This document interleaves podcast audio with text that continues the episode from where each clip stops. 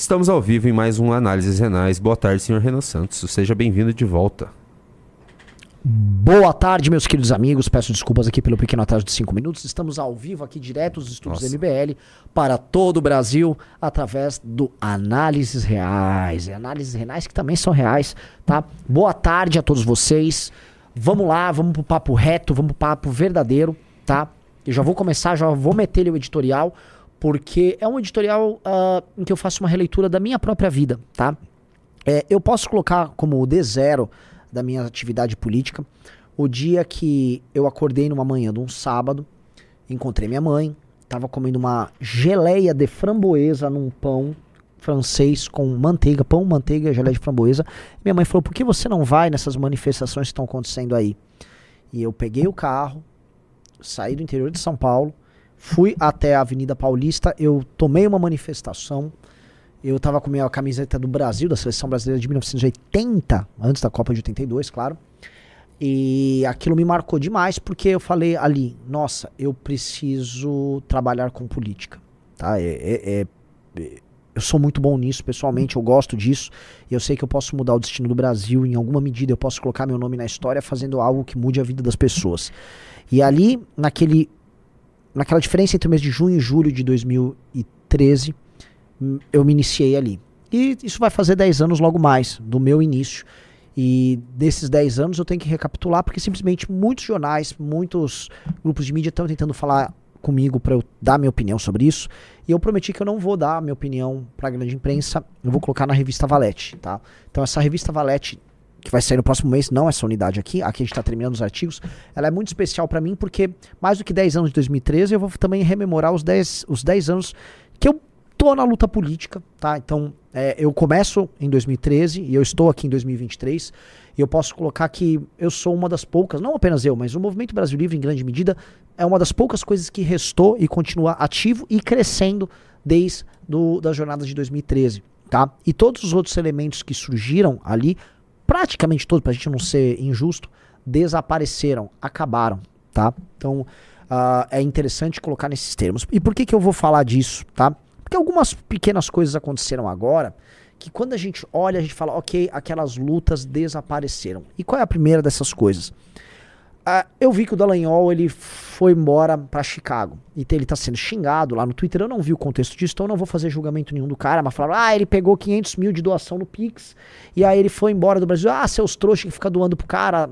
Enfim, não sei o contexto disso. Não vou fazer julgamento nenhum a respeito do cara. Mas o fato do cara tá indo embora do Brasil, né?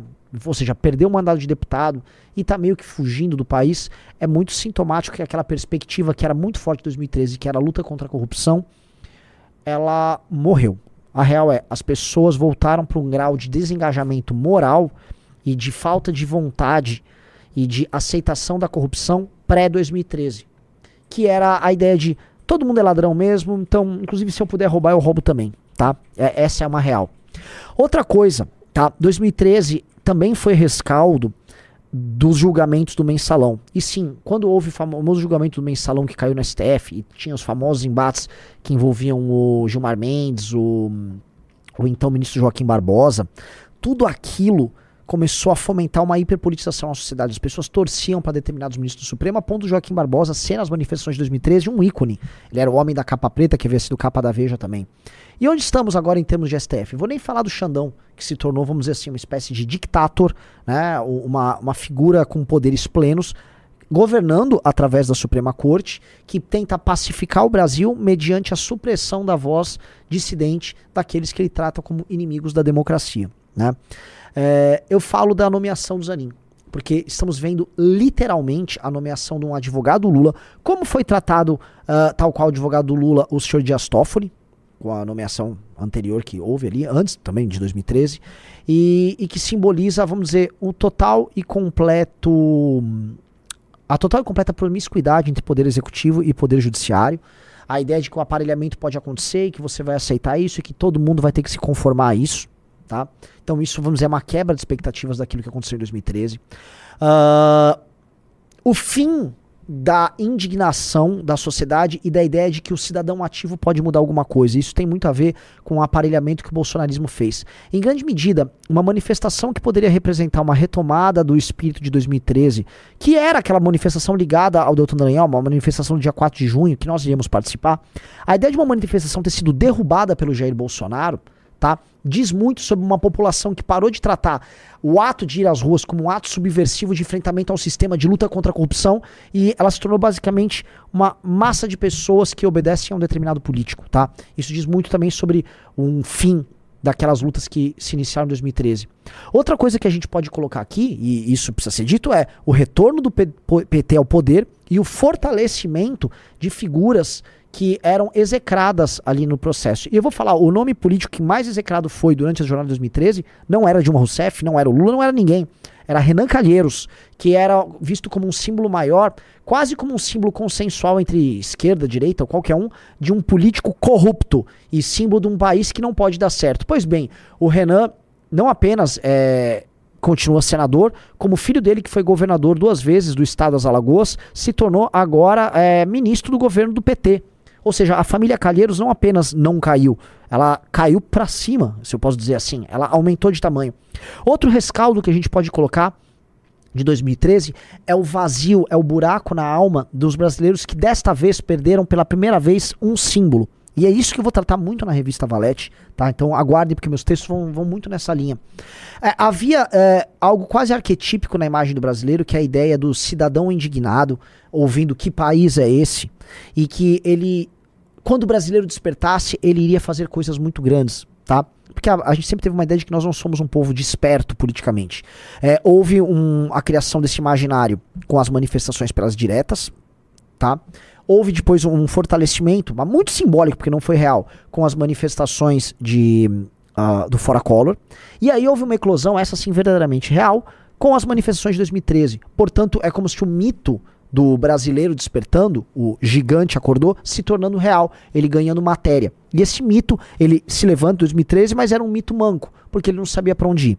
Ele, porém, ganha direção, caminho, através das nossas manifestações. Portanto, o que o MBL representa é um ganho de consciência por parte desse cidadão, só que essa, essa consciência é subvertida aí sim por um vírus que é implantado nela que se chama bolsonarismo, e esse vírus coloca essa massa de joelhos, derrotando ela não apenas materialmente, ou seja, essa massa não existe mais, mas do ponto de vista simbólico, a ideia do cidadão indignado, ouvindo que país é esse, lutando contra a corrupção no Brasil, desapareceu, porque esse mesmo cidadão nos últimos anos, e a gente precisa ser crítico, precisa ser duro com o que aconteceu, esse cidadão saiu às ruas defendendo corrupto, justificando ladroagem, aceitando de rachadinha a tentativa de golpe de Estado, se isso fosse em nome do político que ele devesse defender.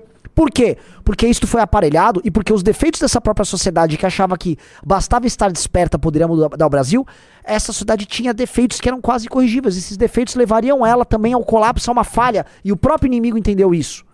Então, é como se o sonho de 2003 colapsasse sobre as próprias contradições. E essas contradições levaram à derrota disso. E negar isso é basicamente esconder que nós estamos incapazes de produzir uma resposta real e séria para poder enfrentar o sistema. Porque o que o sistema está fazendo agora é se reerguer. E se reerguer não porque ele está mais forte, mas foi a única coisa que restou a ele.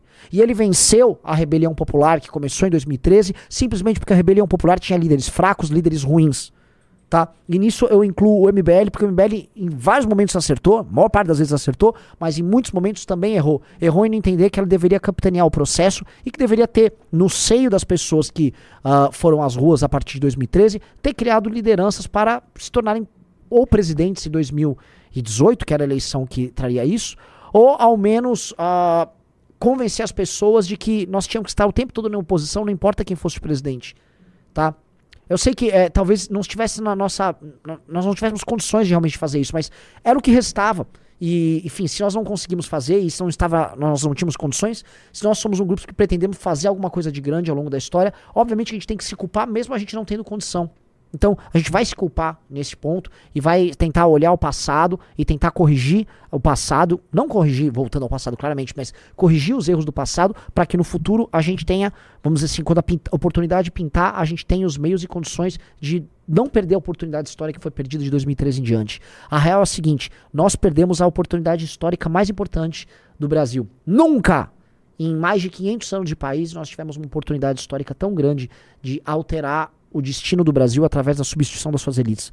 Mas o que a gente está vendo é um refortalecimento dessas elites, um retorno delas ao poder, a submissão das lideranças políticas que surgiram uh, por conta de 2013 por nomes velhos da política e a manutenção de um sistema que deveria ter sido derrubado através de uma supressão de direitos civis, a começar por liberdade de expressão, uh, via judiciário, tá? Então, é um momento muito duro, é um momento muito triste, e vocês vão ver todas essas contradições expostas para vocês, seja na queda do seu padrão de vida, seja na janja né? Uma mulher que não foi sequer eleita e simplesmente tá lá mandando porque ela tá casada com um homem velho, com ideias velhas, com um corpo velho, com uma cabeça velha.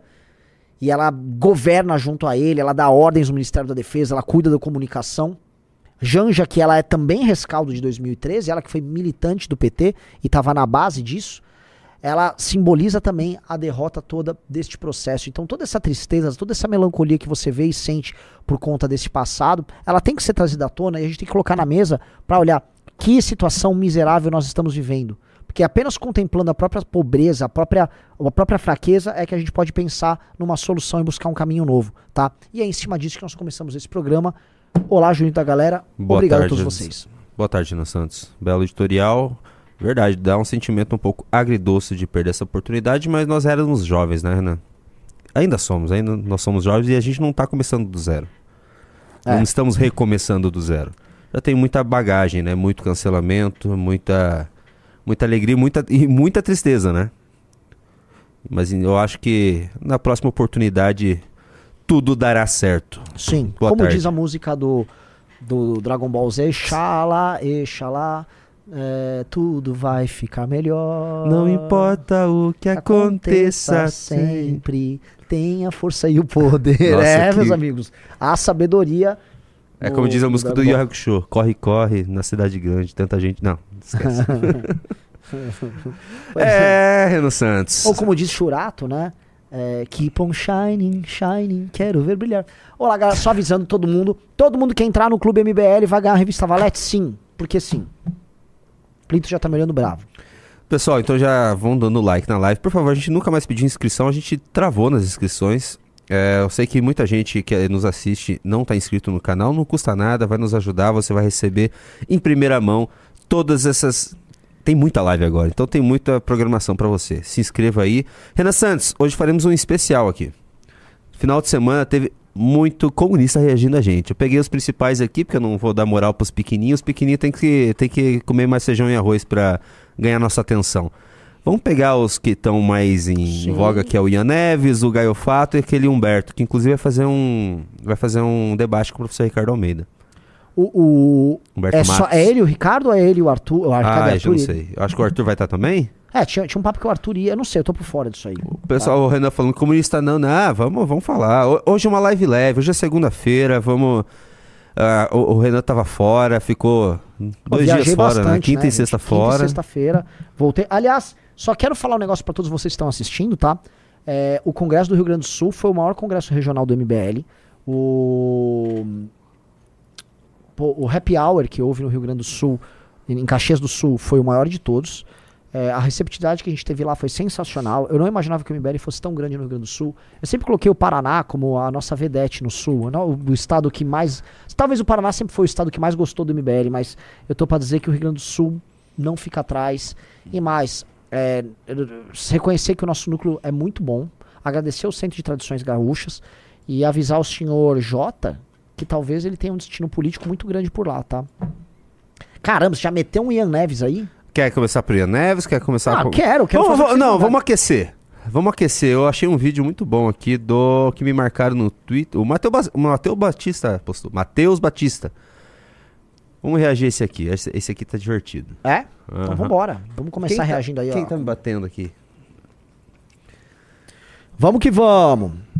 Galera, vamos lá, vamos ó, lá, vamos se lá. não entrar ninguém no clube agora, eu não vou dar pra todo mundo quem tá na revista, no clube, vou dar uma revista, vou dar só pros três primeiros. Pronto. Acabou. Para de bater no meu braço, eu não tô conseguindo clicar no, no negócio aqui. Vai.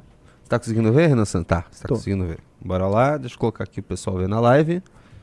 Voluminho. Eu não defendo oh, tem você ali na, revolução na tela. armada. Mas eu acho que se a gente não conseguir fazer uma revolução pacífica, uma revolução armada, independente de Eduardo existir ou não, porque eu já posso ter ido embora há muito tempo, ela mora com a história mostra isso pra gente. Uma hora ela acontece, uma hora ela explode. É, ele foi bem político para dizer aquilo que a gente sempre diz aqui, galera. É isso, aquilo que a gente sempre diz aqui. É, que é isso, assim. É, se o nosso processo der certo, o tensionamento acontecer, a luta encarniçada, física, armada, ela é consequência desse processo. Tem uma causa do processo. Acho muito engraçado. Eu não isso aí, Isso é engraçado. Agora, só uma coisa, né? É, assim, é impressionante como esses caras naturalizam ah, o discurso sobre violência. É completamente naturalizado, tá? Eles falam como se fosse a coisa mais normal do mundo. Eu já vi muitas participações de podcast de vários desses comunistas. Né? Viralizou agora o, aquele papo do Elias Jabor justificando ali o massacre da Praça Celestial ah, lá na China. E é impressionante que eu, eu não me preocupo em nada com isso. Lógico que eu, eu acho assim, há um desvio moral e comportamental dessas pessoas. E obviamente há uma há um deslocamento do, do que eles são e do que eles se imaginam ser, né? Eles imaginam ser, vocês não são revolucionários de nada, vocês são umas pessoas com pequenos probleminhas mentais, umas pessoas muito fragizinhas, né? De porcelana, mas assim, eles falam com uma naturalidade, né? E aí eu olho no debate público brasileiro como isto aí não é suscetível a nenhum tipo de, de punição por parte de Supremas Cortes, etc. E você sabe qual é a parte mais triste de tudo isso? Eu vou falar, Junito. Porque a argumentação, se for falar com. É, desde jornalistas até gente do judiciário, sabe o que eles falam? Ô, oh, peraí. Havia um risco real de um golpe tocado por bolsonaristas. Agora, com esses caras não há risco nenhum. Olha só. Né? Eles não são é, punidos por esse discurso deles, que trata de violência, que trata de derrubada de poder, não porque há uma contradição. Pode até que haja uma contradição ideológica, tipo, não, eu, eu passo o pano para comunista. Não tô entrando nesses termos. O ponto é, eles não são tratados como perigosos. E isso é o que mais dói neles. Porque eles falam disso com uma naturalidade, mas no fundo eles não serão punidos porque isso é visto simplesmente como uma brincadeira de menino. Sabe, sabe quem que é, é mais perigoso que eles para pro, pro establishment? Monark. Monark, exatamente. exatamente. O Monark é levado a sério, eles não. Ai, ai. Era esse aqui, era só pra aquecer, bem curtinho. O Matheus Batista postou, achei interessante. Vamos pra. Você quer reagir o Gaio Fato ou Ian Neves? Qualquer um vai mandando que a gente vai reagindo. Vamos de Ian Neves então. Vamos lá. Galera, vamos dando like na live, estamos com teu 3.200 pessoas. Dedo no like aí pra gente chegar a, pô, a pelo menos 3 mil curtidas. O, o, o Júlio falou: o cara da suéte é o mais perigoso. Pois é. Sim! Ah, assim, o- um, um imbecil como o Marcos Val. Aliás, a gente poderia até responder ele, mas. Por quê? Porque se não me engano, ele chegou a falar de mim, inclusive. Mas ele, mas ele foi excluído a, live que ele falou de vocês, então não tem como responder. Porque ele, é, assim, ele é mentiroso compulsivo. Ele votou contra o requerimento dele, e aí depois ele falou: Não, eu não votei, não, porque. bababá, bababá, bababá." Ele, ele fica mentindo. Esse, esse cara é um. Nossa, vamos lá. Biruleibe das ideias. É, vamos lá, vamos lá, o nosso, nosso do- outro Biruleibe aí, vamos lá. Você acha esse aqui Biruleibe? Completamente. Completamente. Afastamento temporário. doidinho. Eu queria dizer que eu procurei ajuda, que eu tô bem e eu queria, do fundo do meu coração, agradecer todo mundo que prestou solidariedade, que manifestou apoio, porque foram muitas pessoas mesmo. Se você tá um perdido tudo a respeito do que eu tô parte? falando, vai ter um vídeo aqui na descrição explicando a situação. A gente vai Olha reagir. a carinha, olha a carinha dele. Ah, ele tá, não, ele tá limpinho, dele. fofo. Eu acho, acho, acho que ele tá bem bonitinho aí. E- nesse esses vídeo. caras são uns doidinhos, essa é a real. É um bando de doidinho.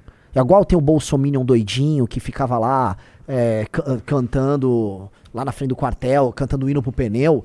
Essa é Ah, não faça isso. Eles tinham coragem, os bolsonaristas que foram lá. Lógico! Esses não têm o coragem. bolsonarista é muito. O bolsonarista tentando dar um golpe de Estado é muito mais corajoso do que esses caras falando de burnout, tá? Que, ai, meu Deus, eu fiquei, eu fiquei uns dias fora porque fui me tratar. Vai tomar banho, vai, ô, ô firulita. São uns bubalu. se- Bubalu? Que bubalu, velho. Que bubalu, Eu não cara? sei o que, que é. É um babalu. Não, babalu não chega, mas é um bubalu. Eu não sei. Eu tentei ver na minha cabeça a imagem. Ah, ele é um bubasauro. Não, eu não vou É colocar ele duas vezes. Pessoal, hoje a gente vai fazer uma live bem longa, porque o Renan não vai fazer live à noite que ele quer jogar futebol. Então hoje Nossa, a gente vai até umas 5 horas aqui. Então vambora, vamos lá. Em pormenores. Só que a, a segunda razão pela qual eu tô fazendo esse vídeo é porque algo meio inesperado aconteceu. É isso que eu quero comentar de forma extensa nesse vídeo. Tá, Caso vocês um não saibam, o MBL tem falado bastante dos comunistas, inclusive eu. E de todos os vídeos que eles já pegaram pra reagir, que eu já tinha feito, eu não esperava que o meu último vídeo fosse ser um deles. Mas ele é e não só mais eles reagiram nesse engraçado, vídeo uma vez, mas eles reagiram Ele é mais É engraçado. o mais engraçado. Porque. Ah, mas é engraçado você estar rindo da minha desgraça. Sim, porque você é ridículo. Porque, a, a, vamos dizer assim, o, o, o seu suposto sofrimento psicológico é ridículo. Você é ridículo. Você é ridículo. E a contradição exposta entre um cara que fica pregando revolução, fica naturalizando discurso sobre revolução armada, e um cara frágilzinho que fica aí no sofá dele achando que trabalhou demais e se colocando como representante da trabalhadora, é da classe trabalhadora, é ridículo. Você é ridículo. Você é ridículo. E a, a, o aspecto ridículo de um cara que se propõe a ser um agente revolucionário tem que ser exposto. Sacou? Porque por trás de um cara ridículo e cheio de problemas mentais que, que são, são muito mais profundos que esse burnout. Tá? Você é um narcisista bizarro. Tem um cara mal. Um cara mal. Um cara que quer instrumentalizar seus rancores e ficar influenciando os outros com esses rancores. Então, assim, você é ridículo. Não tem o menor dó do que você tá passando. Nossa, Renan. É verdade. Verdade. Até eu fiquei um pouco mal aqui. Não, um cara ridículo. Esse cara, esse cara é cruel. É um agente o má. Comentou esse Vamos lá. vídeo. Eu achei os comentários deles acerca do vídeo bastante interessantes, pra dizer o mínimo. E é sobre isso que eu quero falar hoje com vocês. O que eu quero deixar claro, logo de cara, é que eu não vou ficar rebatendo as coisas que eles falam sobre mim uma por uma. O MBL sabe muito bem o que tá fazendo. O MBL não tá lá pra ser convencido e ficar rebatendo ponto a ponto é uma tremenda perda de tempo. O que eles estão fazendo é jogo de cena pro público deles. O que que Não, não Sim. é jogo de cena, não. Ah, não, não, acho não, não que é. é. Vai, vai, não é. vai, vai, vai. Jogo de cena, eu não gosta. acho ele ridículo. Ah, você acha? Mas os, os reacts que a gente tá fazendo é pro nosso público porque ele gosta. Nosso público gosta de. Não, o nosso público não né? vai ser convencido. A, nem, a, o nosso público não só não se convence da sua doutrina, claro que não. tão- tampouco vai se convencer dos seus dramas, que são dramas, vamos dizer, engraçados até. E digo mais, e digo mais, não é incomum ver é, MBL que era comunista. Que acompanhava esse tipo de gente. Sim, sim, sim. A gente Eles pe- perdem público já pra gente. bastante gente ainda. É, já tem muito comunista só, caindo no funil do MBL. legal aí no meio da galera de você. O Luigi é bem legal. Ah, Lu- eu tô triste com o Luigi. Ele fica falando mal da gente agora. Ele não gosta da gente. Sério, ele parou de gostar da gente? Ele nunca gostou da gente, eu acho. Eu, eu, mas eu vou continuar gostando dele. Eu também. Ele é Depende de engraçado. qualquer coisa.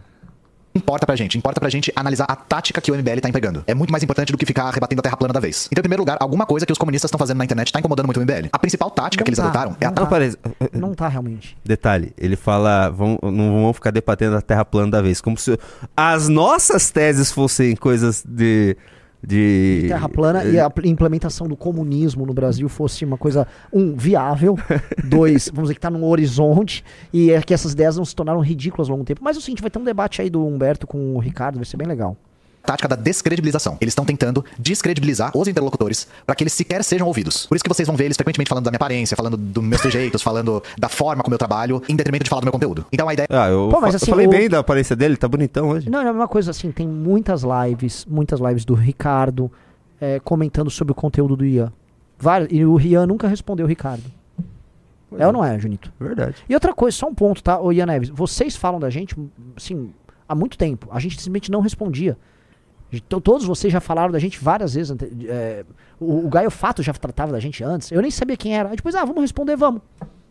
É isso. Vocês são um objeto de entretenimento político aqui que a gente usa. Nossa, você usou as mesmas palavras do Ian na sexta-feira quando ele viu esse vídeo. Ah, é? Ele usou essas palavras. Ah, é? O que, ele falou? É, essas palavras, que vocês, vocês são um entretenimento pra galera do entretenimento, é um entretenimento pra galera. Basicamente é isso. São, não é que assim, nós estamos que- queremos. a- Assim, ó, vamos aterrorizar, vamos criar um espantalho de vocês pro nosso público. O nosso público não vai ser contaminado por vocês. A gente basicamente vai tratar vocês como um entretenimento aí. É divertido e no fundo é isso. Vocês são um entretenimento político pra, pra molecada. É, você sequer deveria dar atenção pra essa pessoa. Eu não deveria nem ser levado a sério. Essa é a tática que eles estão empregando. O meu último vídeo caiu como uma luva pra essa tática. Sabe o, como é que o Ian, o Ian, o Ian Neves, os comunistas, chamam de e-bolcheviques. E-bolcheviques. É, teve o, é é? burnout. Teve burnout de ficar na, falar um, gravar um vídeo de uma hora por dia. Aí teve burnout. Eu realmente Não tem tinha como visto o não rir, vídeo. cara. Eu não tinha visto o vídeo, foi de primeira. O cara falou, ó, tem um comunista que falou que tá com burnout. Eu falei, por quê? Porque eu ele falei trabalhou. É, foi você, porque ele falou, Ele trabalhou. Eu falei, não, o cara trabalhou já tá com burnout, tá ligado? Com um coque, um óculos, estou colapsando. Eu estou fazendo muitos vídeos, estou trabalhando demais. Meu irmão, velho. É isso que acontece quando o comunista trabalha um pouco. O cara colapsa, dá burnout. Álvaro falando sobre burnout. Eu acho que tem algo de muito valioso de ver ele falando sobre isso em público. Tem uma outra entrevista. Não consegue nem lidar com a internet, já tá com burnout já. Na mal começou, já tá pedindo pra sair. No caso do Monark, ele só tá repetindo o que o MBL falou. Vocês acham que o Monark assistiu meu canal? Claro que o Monark viu no canal deles. Primeiro de tudo, eu quero esclarecer uma coisa. Cara, Se vocês uma coisa, o Mon- o Monark nos considera comunista, tá? Só pra avisar, assim, pro Monark, Ian Neves e Renan Santos estão no mesmo, na mesma galeria. O Monark já tá bem ali do original? outro lado da linha. Vocês vão ver que, em momento algum, eu disse que eu tava com burnout, gente. Eu não tô com burnout. Eu não disse isso. E sabe por que eu não disse isso? Porque eu não sabia com que eu estava. Agora eu sei. Agora que eu fui procurar ajuda, eu sei. Mas na hora eu não falei. Eu só falei que eu tava com problema de saúde. Agora eu sei como andar de skate e ter É, cara, burnout. Isso é muito. Isso é um- Mano, esse cara é muito cheio dos dramalhão, velho. De Dramalhão, é né? Muito dramalhão. Ô, meu. Vai Então, lá, só lá. tem uma razão pela qual eu acho que Eu vou diminuir um pouco a velocidade, tá muito rápido. Eu vou Hum. colocar 1.25. Pronto, galera. Assim todo mundo vai ficar feliz. Tem uns que estão pedindo pra colocar normal, outros pedindo pra acelerar. pegaram tanta coisa do burnout. O burnout, gente, é uma doença ligada diretamente ao trabalho. Então, pra eles, a ideia de eu estar com burnout é muito valiosa, porque eles tentaram fazer colar aquela ideia de que comunista não gosta de trabalhar. Vocês conseguiram ver isso, inclusive, na fala do Arthur Duval. Então, novamente, a tática de me descredibilizar. E na leitura deles, ou pelo menos no jogo de cena deles, é porque eu sou preguiçoso, é porque eu sou frágil, é porque eu sou fraco, etc, etc, etc. Não, não, mas Um você é isso. Você é isso. Vo- Você é justamente isso. E, e não é que comunista gosta. Deixa eu te contar uma coisa. Meu avô já foi comunista. Meu avô trabalha desde os 15 anos. Ele sempre foi, ele foi anarquista, comunista, já foi hiper sindicalizado e trabalhou pra caramba a vida, a vida inteira. Sustentou a família. O pai dele morreu cedo, ele trabalhou desde cedo. Não é isso não. Trabalhador, pode até ter uma doutrina A, B ou C, trabalha. Teu caso, você é um menino de apartamento pregando revolução que e eu não, eu não sei assim se você trabalhava muito ou não. O fato é que você falou que você estava muito cansado, você produzia seus conteúdos, estava tomando sua cabeça e as brigas internas estavam te fazendo mal e que você estava com burnout. Então é o seguinte, é ridículo. É ridículo, porque assim, eu, como eu disse, eu, assim, nós lidamos com uma carga de trabalho maior, nós temos muito mais pressão porque nós somos agentes políticos reais, tá? A gente tem que lidar com o judiciário. Vocês estão, por exemplo, o Gaio Fato vai ter que lidar o judiciário agora, porque ele falou besteira da gente, e aí tava todo preocupado lá que ele tomou uns processinhos no rabo, né? Mas assim, vocês não lidam, vocês não lidam com essa, com, essa carga, e a gente não fica reclamando, porque mesmo eu tendo uma carga, por exemplo, muito, muito pior de ataques, já sofri ataques familiares, já tentaram nos prender de fato, já fui alvo de ações do Ministério Público e tal. Eu nunca fiquei aí. Ai, meu Deus, ai, eu tô com assim. Não, não. E mesmo se tivesse, não viria público falar. Mesmo se eu não tivesse, olha, tô mal, tô realmente mal, vou acordar todo dia mal, cinza, morto por dentro, eu vou segurar minha onda.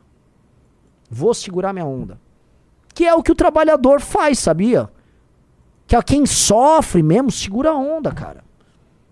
Quem sofre, segura a onda.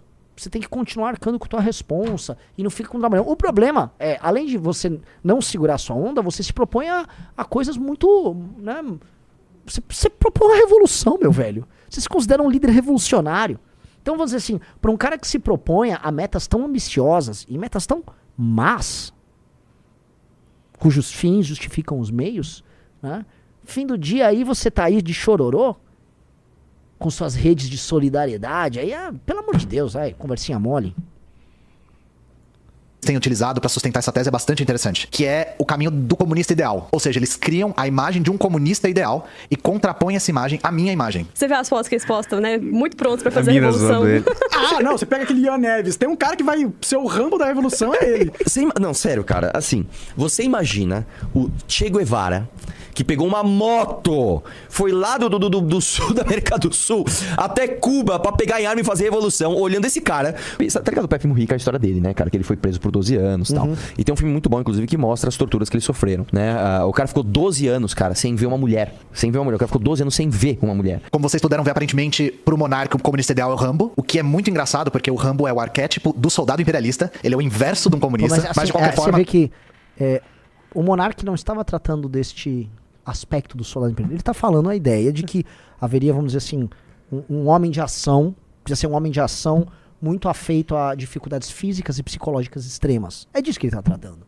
Vai? E eu até imagino onde, onde ele vai chegar. Porque no fundo o que esses caras gostam, se for olhar o- onde andava o Lenin, onde andava o Trotsky, se a gente for lá, homens que realmente fizeram uma revolução, eles eram intelectuais, viviam em cafés em Viena, viviam em cafés em Paris, né? Que era uma vida muito gostosa, que os caras no fundo eram influencers, escreviam em jornais, publicavam, e aí eles incensavam as massas é, com o seu discurso e tal, popopi, popopá, e esses caras querem adotar mais ou menos esse caminho, né? É, que- mas é um caminho assim que tá, tá um pouquinho manjado, tá? Detalhe pro que o Arthur considera como algo muito. Uma, uma tortura, né? Ficar 12 anos sem, ver mulher. Todas essas falas estão interconectadas. O Mamãe Falei fala do Che, por exemplo. E ele fala que o Che foi pra Cuba fazer a revolução. Isso tem duas frentes. Uma é que eles não compreendem como se faz uma revolução. E a outra é que eles imbuem nesses comunistas a visão Ah, Eles sabem como faz uma revolução. Eles Esse cara sabem, não vai fazer revolução nenhuma. eles sabem como fazer É, uma é, revolução. eu acho isso muito engraçado. Assim, outra coisa, o Arthur, ele também tá falando de outro aspecto. Tá falando que o Che é um, era um cara, a despeito de todos os seus problemas, um cara que vivia o real. Acho que assim, de fato, assim, o, o que esse cara tá falando aqui, no fundo é que ele é como se fosse aquele intelectual que está, vamos dizer, levando as ideias para as massas, para criar a organização do Partido Revolucionário, para um dia organizar a vanguarda revolucionária, e ele está aqui. Ele acha que ele cumpre esse papel e, portanto, lá para frente vai poder acontecer a revolução. Provavelmente é, é- é essa a ideia, então, portanto, ele acha, ó, vocês têm uma caricatura do que vai ser uma revolução e etc. O ponto é, no fim do dia você trata de uma revolução e uma revolução ou um processo de substituição de determinado regime ah, por outro através, vamos dizer, ou do uso da violência ou de uma organização tal das massas que o sistema colapsaria. Isso demanda um tipo de força psicológica, tá? Não vou nem entrar no aspecto físico da coisa, que você não está demonstrando. Portanto, você se torna risível. É essa contradição de expectativa e realidade que torna tudo risível.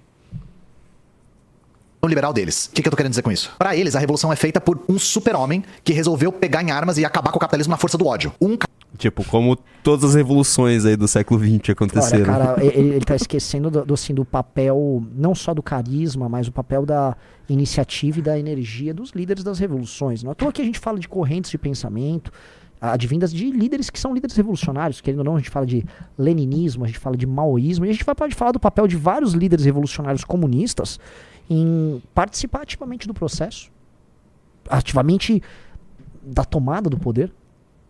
Mas tudo bem. Você pode ser um, um intelectual de gabinete aí que organize de longe e aí a massa vai fazer esse trabalho por você.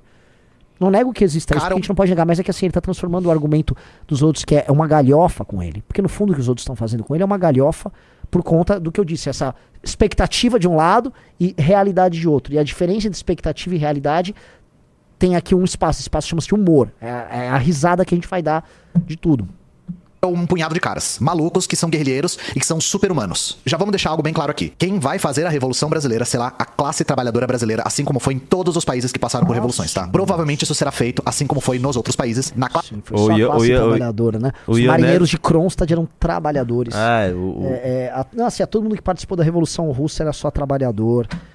Esse papo aí, cara. É, eu gostava que, assim, sei lá, os, os pequenos agricultores da, da, da Rússia, eles não eram trabalhadores, né? Enfim, esses aí tiveram um outro destino. a, ideia, a, ideia de você se considerar trabalhador apenas quem é convenientemente utilizado para o seu discurso para ser trabalhador. Portanto, sua vanguarda revolucionária é altamente trabalhadora. E os trabalhadores, de fato, que se opuserem, que se opõem a isso, são, não são trabalhadores. São traidores. Os kulaks dada na forma partido. Tem uma quantidade imensa de organização que precisa ser feita, tá? Todas as revoluções do século XX contaram é com uma organização que durou anos. É o que eu, eu falei, é o, que eu falei é, é, o que eles acham que eles estão fazendo. Eles estão organizando a massa trabalhadora, blá. Que não estão organizando nenhuma massa trabalhadora, tá? Eles estão organizando militantes de internet. É, que ganham de classe média, de classe que média, quando fizer 25 anos vai largar essa vai ideologia e vai virar um reacionário de direita. Exato. Como muitos. Como muitos. Como muitos, como a maioria. Hoje em dia existe um, um, um refluxo de gente que é mais à direita que vai para a esquerda? Tem. O Bolsonaro foi responsável por muito, muito por isso. Mas a tendência natural sempre a pessoa jovem de esquerda ela vai amadurecendo e vai abandonando isso aí. E a classe trabalhadora que ele está colocando são jovens que gostam de ver os vídeos deles. É isso. Ou seja, e, assim, o ponto não... é que, assim, mas sabe o problema? A gente está perdendo tempo aqui porque o pessoal estava zoando ele. Ninguém está fazendo uma análise séria sobre ele. Agora você está fazendo umas análises. Eu achei que a gente ia zoar e você está fazendo análises. Não, não, porque do assim, comportamento é que, é que, assim, dele, né? É, porque assim, isso é meio bobo que ele está falando agora. É só guerrilha. Se sair na rua armado do nada fosse ser comunista, a única comunista Blá, do Brasil é a blá, Carla Zambelli. blá. Eu, por exemplo, trabalho Ah, com. ó, piada boa, vai, piada boa, vai. Essa foi- é, ele mandou bem nessa aqui. é Mandou que a Carla bem, Zambelli né? é mais macho que ele, né? Bem mais. agitação e propaganda, Olha, uma parte fundamental da organização comunista. A Soberana, que é a organização que eu faço parte, Você viu? Que, qual que, que, que ele faz? O quê? só guerrilha. Se sair na rua armado do nada fosse ser comunista, a única comunista do Brasil é a Carla Zambelli. Eu, por exemplo, trabalho com agitação e propaganda, uma parte fundamental da organização comunista. O cara trabalha com agitação e propaganda É um e, tá agite- se, e tá se doendo Não, com o meme que É, ele virou, eu- né? É, porque assim, eles agora. É, o termo que isso é agite prop. Ele é um Como? agite prop. Agite prop? É, dá um Google, agite prop, né? Assim, é, Ah, fala assim Ah, é que que eles que é. gostam das nomenclaturas clássicas, né? Provavelmente o líder da Soberana vai ser considerado o secretário-geral, né? É, é- cara, é- isso tudo que esses caras ficam vivendo é. é uma- Ai, cara. É... é muito ridículo. Eles vivem uma projeção de algo que já foi. É tudo. Isso é, é um comunismo estético dessa galera. A Soberana, que é a organização que eu faço parte, disputa espaço na internet. E visto o incômodo que a gente tá causando no MBL, a gente tá fazendo isso muito que bem. Curiosamente, Eles estão causando incômodo na gente? Eles não causam, eles são entretenimento pro nosso público. Arthur Duval escolhe o Che, e ele não podia ter feito uma escolha mais infeliz, porque, caso vocês não saibam, o Che era médico, gente. E se tinha uma pessoa que se preocupava com a saúde mental e física do trabalhador, era ele. Inclusive, por... Quando ele mandava os caras pro paredão, ele fazia uma terapia pro cara, pro cara morrer sem, sem um surto de, de, de ansiedade, por exemplo. Não, cuidado, estou preocupado com sua ansiedade pré-morte. Como é que funciona isso aí? Cara, é... Eu imagino toda a humanidade do médico Che ali tratando dessas questões. Por Vamos isso lá. que Cuba tem um foco tão grande na saúde. Agora, o cara assiste diários de motocicleta, acha que sabe tudo sobre o Che, nunca leu uma vírgula que o cara escreveu e usa ele como Não referência. é, o exemplo cara, do Mugi... pô, o cara tá. Nossa, o Arthur fez uma caricatura tua, porque você é uma caricatura. É só isso que o Arthur fez. O Arthur não quer se aprofundar, ninguém quer se aprofundar sobre, vamos dizer, isso e sobre qual é o seu papel de agite próprio numa revolução, porque o Arthur te acha engraçado. Porque o teu drama todo é um drama ridículo. É só isso.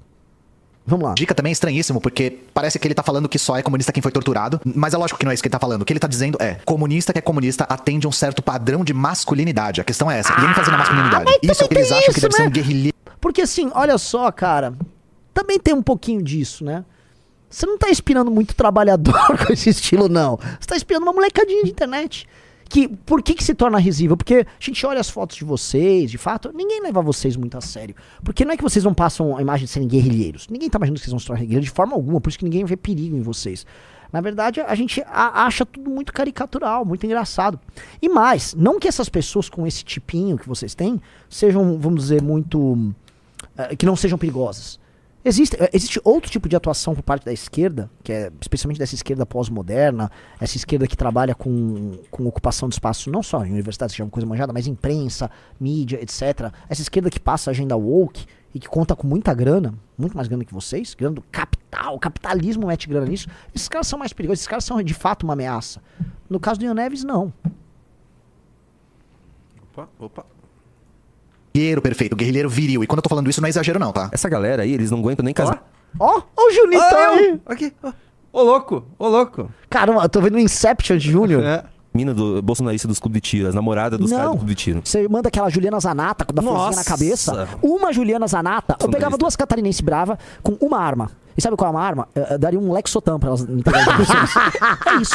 Vocês... Acabou a revolução. Foi boa essa galera. Pelo amor de Deus. É uma vergonha esses comunistinhas que surgiram. Os caras tratando mulher com inferioridade na cara dura, sem medo de ser feliz. Sim, Eles estão basicamente sim, dizendo. nesse ponto eu essas estou querendo assim, é, são duas moças, tá? Duas moças que ficam lá brincando em stand de tiro pra ficar, vamos deixando os, os bolsonaristas felizes. É, Assim, elas são mais capazes e, e impõem mais medo do que vocês. Ainda mais mulheres bolsonaristas são mais machos do que vocês. São, Ou são. seja, pra eles, a macheza é um horizonte do comunista. E não podia estar mais longe da verdade. Ele não tá entendendo Nosso o que a gente falou. Não, Não, cara, eu tô falando que vocês são, vocês são frágeis. Só isso. horizonte é. Tô falando que qualquer organi- bolsonarista que vive de ficar criando espetáculo de. de. Armas! Tiros! Mano, um, um delegado. Elas são mais capazes de gerar esse tipo de, de baguncinha do que você. Tanto que foram. Essas pessoas inspiraram a gente pra ir pra frente do quartel da golpe de Exato. Estado. Elas são realmente, no caso ali, é assim, elas são realmente mais capazes de vocês fazerem isso. A Carla Zambelli, a Juliana Zanata, todas essas mulheres bolsonaristas com florzinha na cabeça, indo em stand de tiro, ficar atirando em, sei lá, em lulas de papelão. Atirei no lula de papelão. E aí depois elas vão lá e votam com o Lula. Essas pessoas, ela- elas têm um potencial revolucionário maior do que o de vocês. Real, real. É, e eu falei ainda das minas eh, bolsonaristas porque eu não queria apelar. Porque se eu pegar um delegado caveira, você pode. ir- Todos os comunistas da soberana não vão aguentar o delegado caveira. Com as armas deles, Renan Santos. O delegado Caveira só assim. Só com a barba dele, né? Ele já, ele já dá em oprimir eles. Vamos lá. O horizonte do comunismo não é todo mundo levantar 100 kg no supino, tá? E eu deixei o exemplo mais O, o Jones Manuel levanta. assim. ele levanta, cara. Ele levanta, ele é brabo. curioso pro final. Eu fico imaginando, né, a galera que fundou o Partido Comunista Brasileiro lá em 1920, lá, os caras foram lá pra Rússia, pra União Soviética, de trem, tudo zoado, e aí os comunistas de hoje têm burnout porque, ah, eu gravo umas lives. Como esse cara aí não é muito munido de repertório, ele tenta desesperadamente achar um exemplo na cabeça dele e ele mete um. Os caras foram pra lá de trem. Gente, se no dia da revolução tiver trem, vocês não vão poder contar comigo, tá? Trem, trem é onde chega no meu limite. E essa visão deles todos do super comunista fez com que eles achassem uma fala minha muito engraçada. O que a gente E pode agora? fazer antes da revolução brasileira é buscar ajuda. E eu tô precisando buscar ajuda. Júnior do céu. Não, Júnior, eu não sabia que esses caras eram tão. O cara vai fazer, uma- o cara vai fazer terapia antes de dar um golpe de Estado. É. Antes de pegarem armas, eles vão no consultório do. Vamos lá. O que a gente pode fazer antes da Revolução Brasileira é buscar ajuda. E eu tô Ai, Essa do Arthur é muito boa. Caramba, velho, não dá, não é possível. O que a gente precisa fazer na Revolução Brasileira? Um pouquinho de terapia e buscar ajuda. Ah, pelo amor de Deus, velho. Vamos esclarecer um pouquinho o que eu falei aqui. O que eu tava dizendo ali é que a raiz dos nossos problemas de saúde mental. Ah, entendi. Esse cara tá caso, é preocupado que ele virou um meme. Sim, ele virou um Ele meme. virou um meme, é. Você, Mas- você tá com a mesma roupa do, do vídeo ali, agora que eu Ah, reparei. eu tô sempre com essa roupa, se for ver. Nós só vamos solucionar parte desses problemas de saúde mental de maneira definitiva com o fim do capitalismo. Então o que eu disse é, Ah, até o fim do capitalismo, o que nos resta é buscar ajuda médica. Eu não tava dizendo pra você procurar psiquiatra antes de pegar em armas, não era isso que eu tava falando. Isso é pior a situação, cara. cara. Ele só reforça o meme. Isso que é o pior. Ai, cara. Tá bom. E isso tudo tem um propósito comum, dizer que eu sou frágil demais pra ser um comunista. E ele teve que ser afastado dessa letra show lá com o tempo. E, e por que eu tô falando disso tudo? Assim, é uma galera Ver esses criadores É muito Essa galera frágil. que o outro falou que vai chegar no poder e que os caras têm um burnout. A revolução. A revolução. eu preciso de férias na revolução. Já tá meio chato, é muito vitimismo. Assim, cara, eu, eu nem tenho mais o que falar. Esse cara é um show à parte. Só assistir esse vídeo sem eu falar nada já é maravilhoso. Aí. Ai, preciso de terapia. Letrinhas na tela. Difícil a internet. Muito difícil. Ai, O que eu acho mais interessante Ah, dessas o falas aí que que vocês legal. acabaram de ver é que elas miram em mim e acertam em cheio em todo mundo que tem problema de saúde mental. Eles já deixaram bastante claro que problema de saúde mental, sobretudo burnout, é coisa de gente fraca que não aguenta, é coisa de gente fresca. Eu queria fazer um relato pra vocês. Quando eu publiquei o meu vídeo sobre saúde mental, eu recebi uma quantidade muito grande de mensagens elogiando a minha coragem. E por que que isso é considerado coragem? Ele teve coragem e o MBL acabaram de demonstrar o porquê. Muitas Eles pessoas têm muito Ah, pausa, pausa aqui. Só, só vamos falar uma coisa. Esse cara tá fazendo uma coisa, coisas mais clássicas que esquerdistas fazem, que é coletivo. Em geral, esquerdista coletiviza a culpa. Agora ele tá coletivizando o problema dele. Quem foi ridicularizado, Ian Neves, não foram todas as pessoas. Foi você! Você! Entendeu? Porque você se propõe a coisas muito ambiciosas, muito malvadinhas, você se propõe a uma revolução. Você falou que ia ser um agite prop, você é um agite prop, tá? E aí você tem burnout fazendo vídeos, aí você foi, tá, não é mais burnout, é outra coisa. Talvez porque burnout realmente pegou muito mal, né? Muito mal. Faz, eu gravo dois vídeos, não estou aguentando, tem as brigas dentro do Discord da Soberana. E fica aí. Você é ridículo. V- vamos fazer um recorte aqui. Você é ridículo, tá? Você é ridículo. Você é ridículo. Ponto. E, é- e, assim, o, o- teu caso, né, a- a- se você não consegue perceber o ridículo de toda a situação e ainda acha que você é muito corajoso em expor isso, é porque você é ainda mais ridículo do que eu imaginava. Não muda em nada, cara. Não muda em nada. Medo de falar pelo que estão passando, por medo dessa recepção, por medo de serem humilhados, por medo de serem menosprezados, por medo de serem alvo de chacota, pelos seus familiares, pelos seus amigos, pelas pessoas ao seu redor. Eu vou reforçar isso de novo. Se você tá precisando de ajuda, procure. Você não tá sozinho, você não é fraco e dizer que Olha você chegou agora. nos seus limites é um ato de coragem. Se Ai, você tá Não, preocupado com deixar quem depende Aqui, de você na mão, se um dia você entrar em colapso, aí sim que essas pessoas Peraí. vão ficar na mão. Então você precisa procurar ajuda. E no topo disso tudo, eles repetem um argumento muito Ah, não comum é agora que ele faz o Isso não é burnout, isso, isso é coisa muito burguesa. Burnout é papo de burguesinho. É, pobre não tem É, burnout, pobre, não, pobre não tem burnout, não, pobre. Porque assim, eu descrevi um pouco a minha vida, mas assim, eu não, eu não sou o cara que acorda às 5 da manhã pra pegar 3, 4 conduções, pra ir pra um trabalho muito difícil. Trabalha o dia inteiro até a hora do almoço, come um almoço ruim, na- trabalha à tarde, fim da tarde pega, tem que pegar 3, 4 conduções, volta pra casa à noite, janta com a família, tem que ficar lidando com as crianças, ganha pouco, eles ganham, trabalha tudo isso pra ganhar dois pau, um pau e 500 por mês, não sabe como é que vai pagar as contas, tá endividado. Esse cara não tem burnout, esse cara não se dá o luxo disso. Então a gente pode concluir que burnout é coisa de burguês e de burguês fresco. Gente, isso é um Quer Olha só, algum olha só. comentário? Não, eu vou fazer um comentário aqui, porque ele tá, vai, vai querer dizer o seguinte, ah, pobre sim tem burnout. Sim, vão ter pessoas que têm burnout, vão ter colapso, tem gente que tem depressão. Sabe o que essas pessoas fazem? Elas continuam trabalhando. En- en- engole o drama, engole o sofrimento e continua trabalhando. E a vida é assim pra todo mundo. Todo mundo. E assim, doenças psíquicas e sofrimento acometem todo mundo em todas as classes sociais. O que eu quero dizer com o pobre não ter burnout é que ele não vai ter esse seu draminha o dia, a vida comum, o dia a dia, a conta pra pagar vai se impor. E um monte de gente sofre com isso, tá? Vamos sair aqui. Eu, eu descrevi a vida de um trabalhador, um cara que poderia ser um lixeiro, uma moça que trabalha operando telemarketing. Posso descrever a vida de um pequeno empresário, esses que você, enfim, pretende expropriar. O cara que às vezes tem 40, 50 funcionários no fim do mês, duas vezes por mês tem a folha pra pagar. Eu já tive nessa posição. A, a, assim, a, o terrível drama de alguém que às vezes precisa vender o almoço pra pagar a janta, entendeu? Que precisa às vezes adiantar no banco a venda que fez, antes mesmo de fazer a entrega, tá? Pra poder suprir a, a folha de pagamento, saber que você tem a responsa da folha, e aí aparece um fiscal da, da, ou um fiscal da Receita, um fiscal do Ministério Público do Trabalho, algum, algum aspone de algum político, algum, algum merda fiscal, algum parasita estatal que vai na empresa do cara infernizar o cara, sabe? Esses caras passam, passam, passam o inferno também e estão lá segurando a onda deles, né? Eles não ficam de draminha. Ninguém é lita de draminha. Todo mundo acaba segurando a onda. Se precisar se tratar, vai se tratar. Se não, sofre, segura a onda e aguenta. Porque Fora que eles vida- não estão querendo E fazer lógico, evolução, né? a- eles não estão se propondo nada além de serem pessoas que vivem suas próprias vidas. E mais, para pessoas como Ian Neves, as pessoas precisam ser reeducadas. Os valores deles, a cultura deles, as tradições deles, a própria família deles serão alvos de intervenção. né? Porque afinal de contas as pessoas ainda estão tomadas de um pensamento muito arcaico que precisa ser substituído. Então, esses caras aí não estão se propondo a nada além de viver, além de sobreviver. O Ian Neves é um cara que ganha muito bem, que trabalha com o que gosta, trabalha com o que quer, faz isso no horário que pode e fica aí falando que é muito corajoso ele se expor, falando que tem dramas psíquicos A, B ou C. completo mito. Problema de saúde mental é generalizado na nossa sociedade. A questão é que as pessoas mais vulneráveis não têm acesso ao tratamento. Porque elas não têm acesso ao tratamento, as suas doenças acabam sendo invisibilizadas. Tem um estudo que o INSS fez dizendo que os acidentes de trabalho estão diminuindo, mas os problemas de saúde mental estão aumentando. O afastamento por questões de saúde mental já é o terceiro maior fator de afastamento. Eu vou deixar o link aqui da pesquisa caso vocês queiram ah, ler. Só que eu vou um pouco além, eu como assim, sou historiador. A, a existência dos problemas, ela é inegável. Agora, a resiliência humana e a capacidade de enfrentamento a isso, a despeito da existência, é o que faz as pessoas existirem e reagirem ao problema. Ah, viver é isso, cara. Viver é isso, viver é lidar com todos esses problemas. Com a, com a falta da grana no fim do mês, brigas familiares, conflitos, entendeu? E às vezes se propor a nada de especial além de tentar ser feliz com você, tua família, teu ciclo de amigos.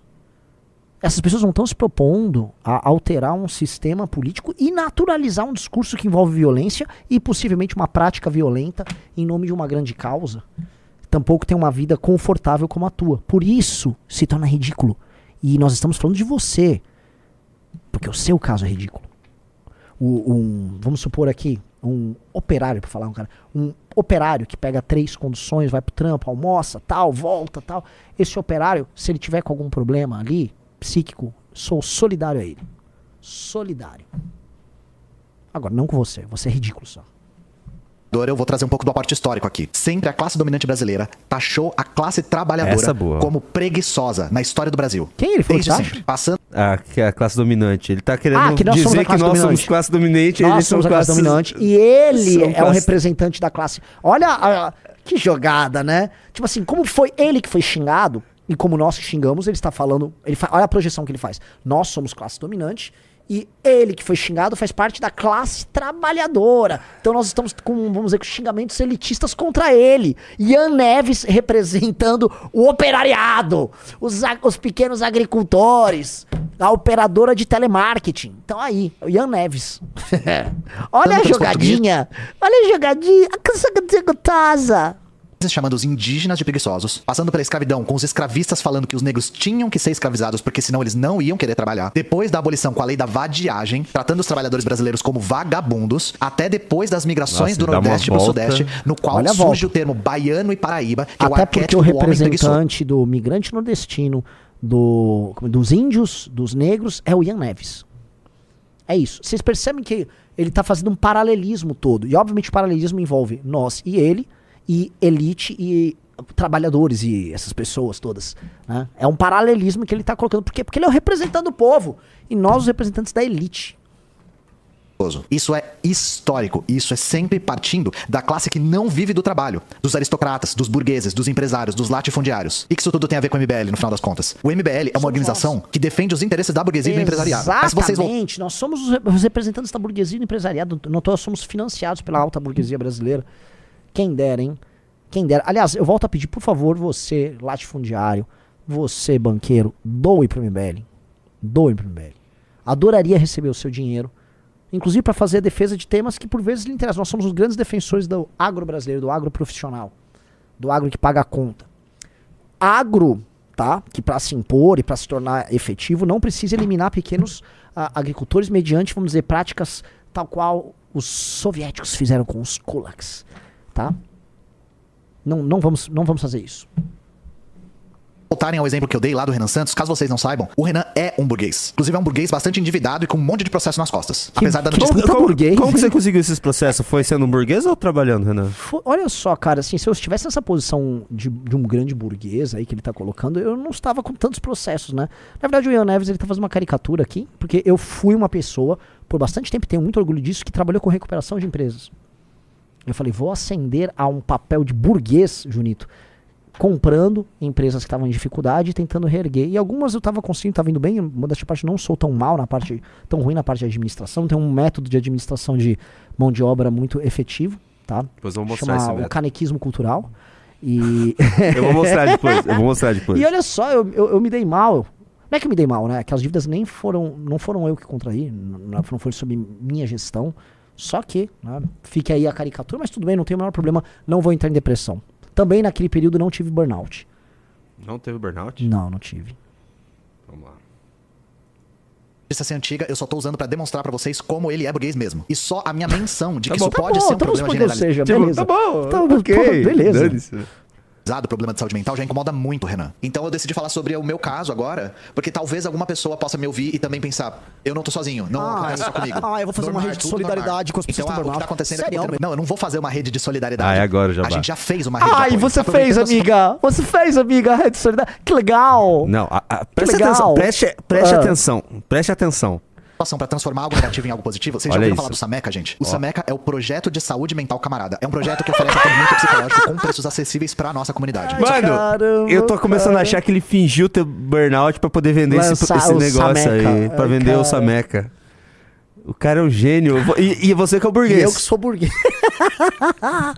cara, esse cara é muito legal, cara. Um miserável gênio, Isso né? É um miserável gênio. Isso aí é. E não só isso, a gente visa também organizar os trabalhadores que trabalham com saúde mental. Porque esses trabalhadores muitas vezes são super explorados por convênios e os são trabalha- pessoas extremamente Ai, cara, assim, a, a presunção desses caras, né? É muito engraçado, cara.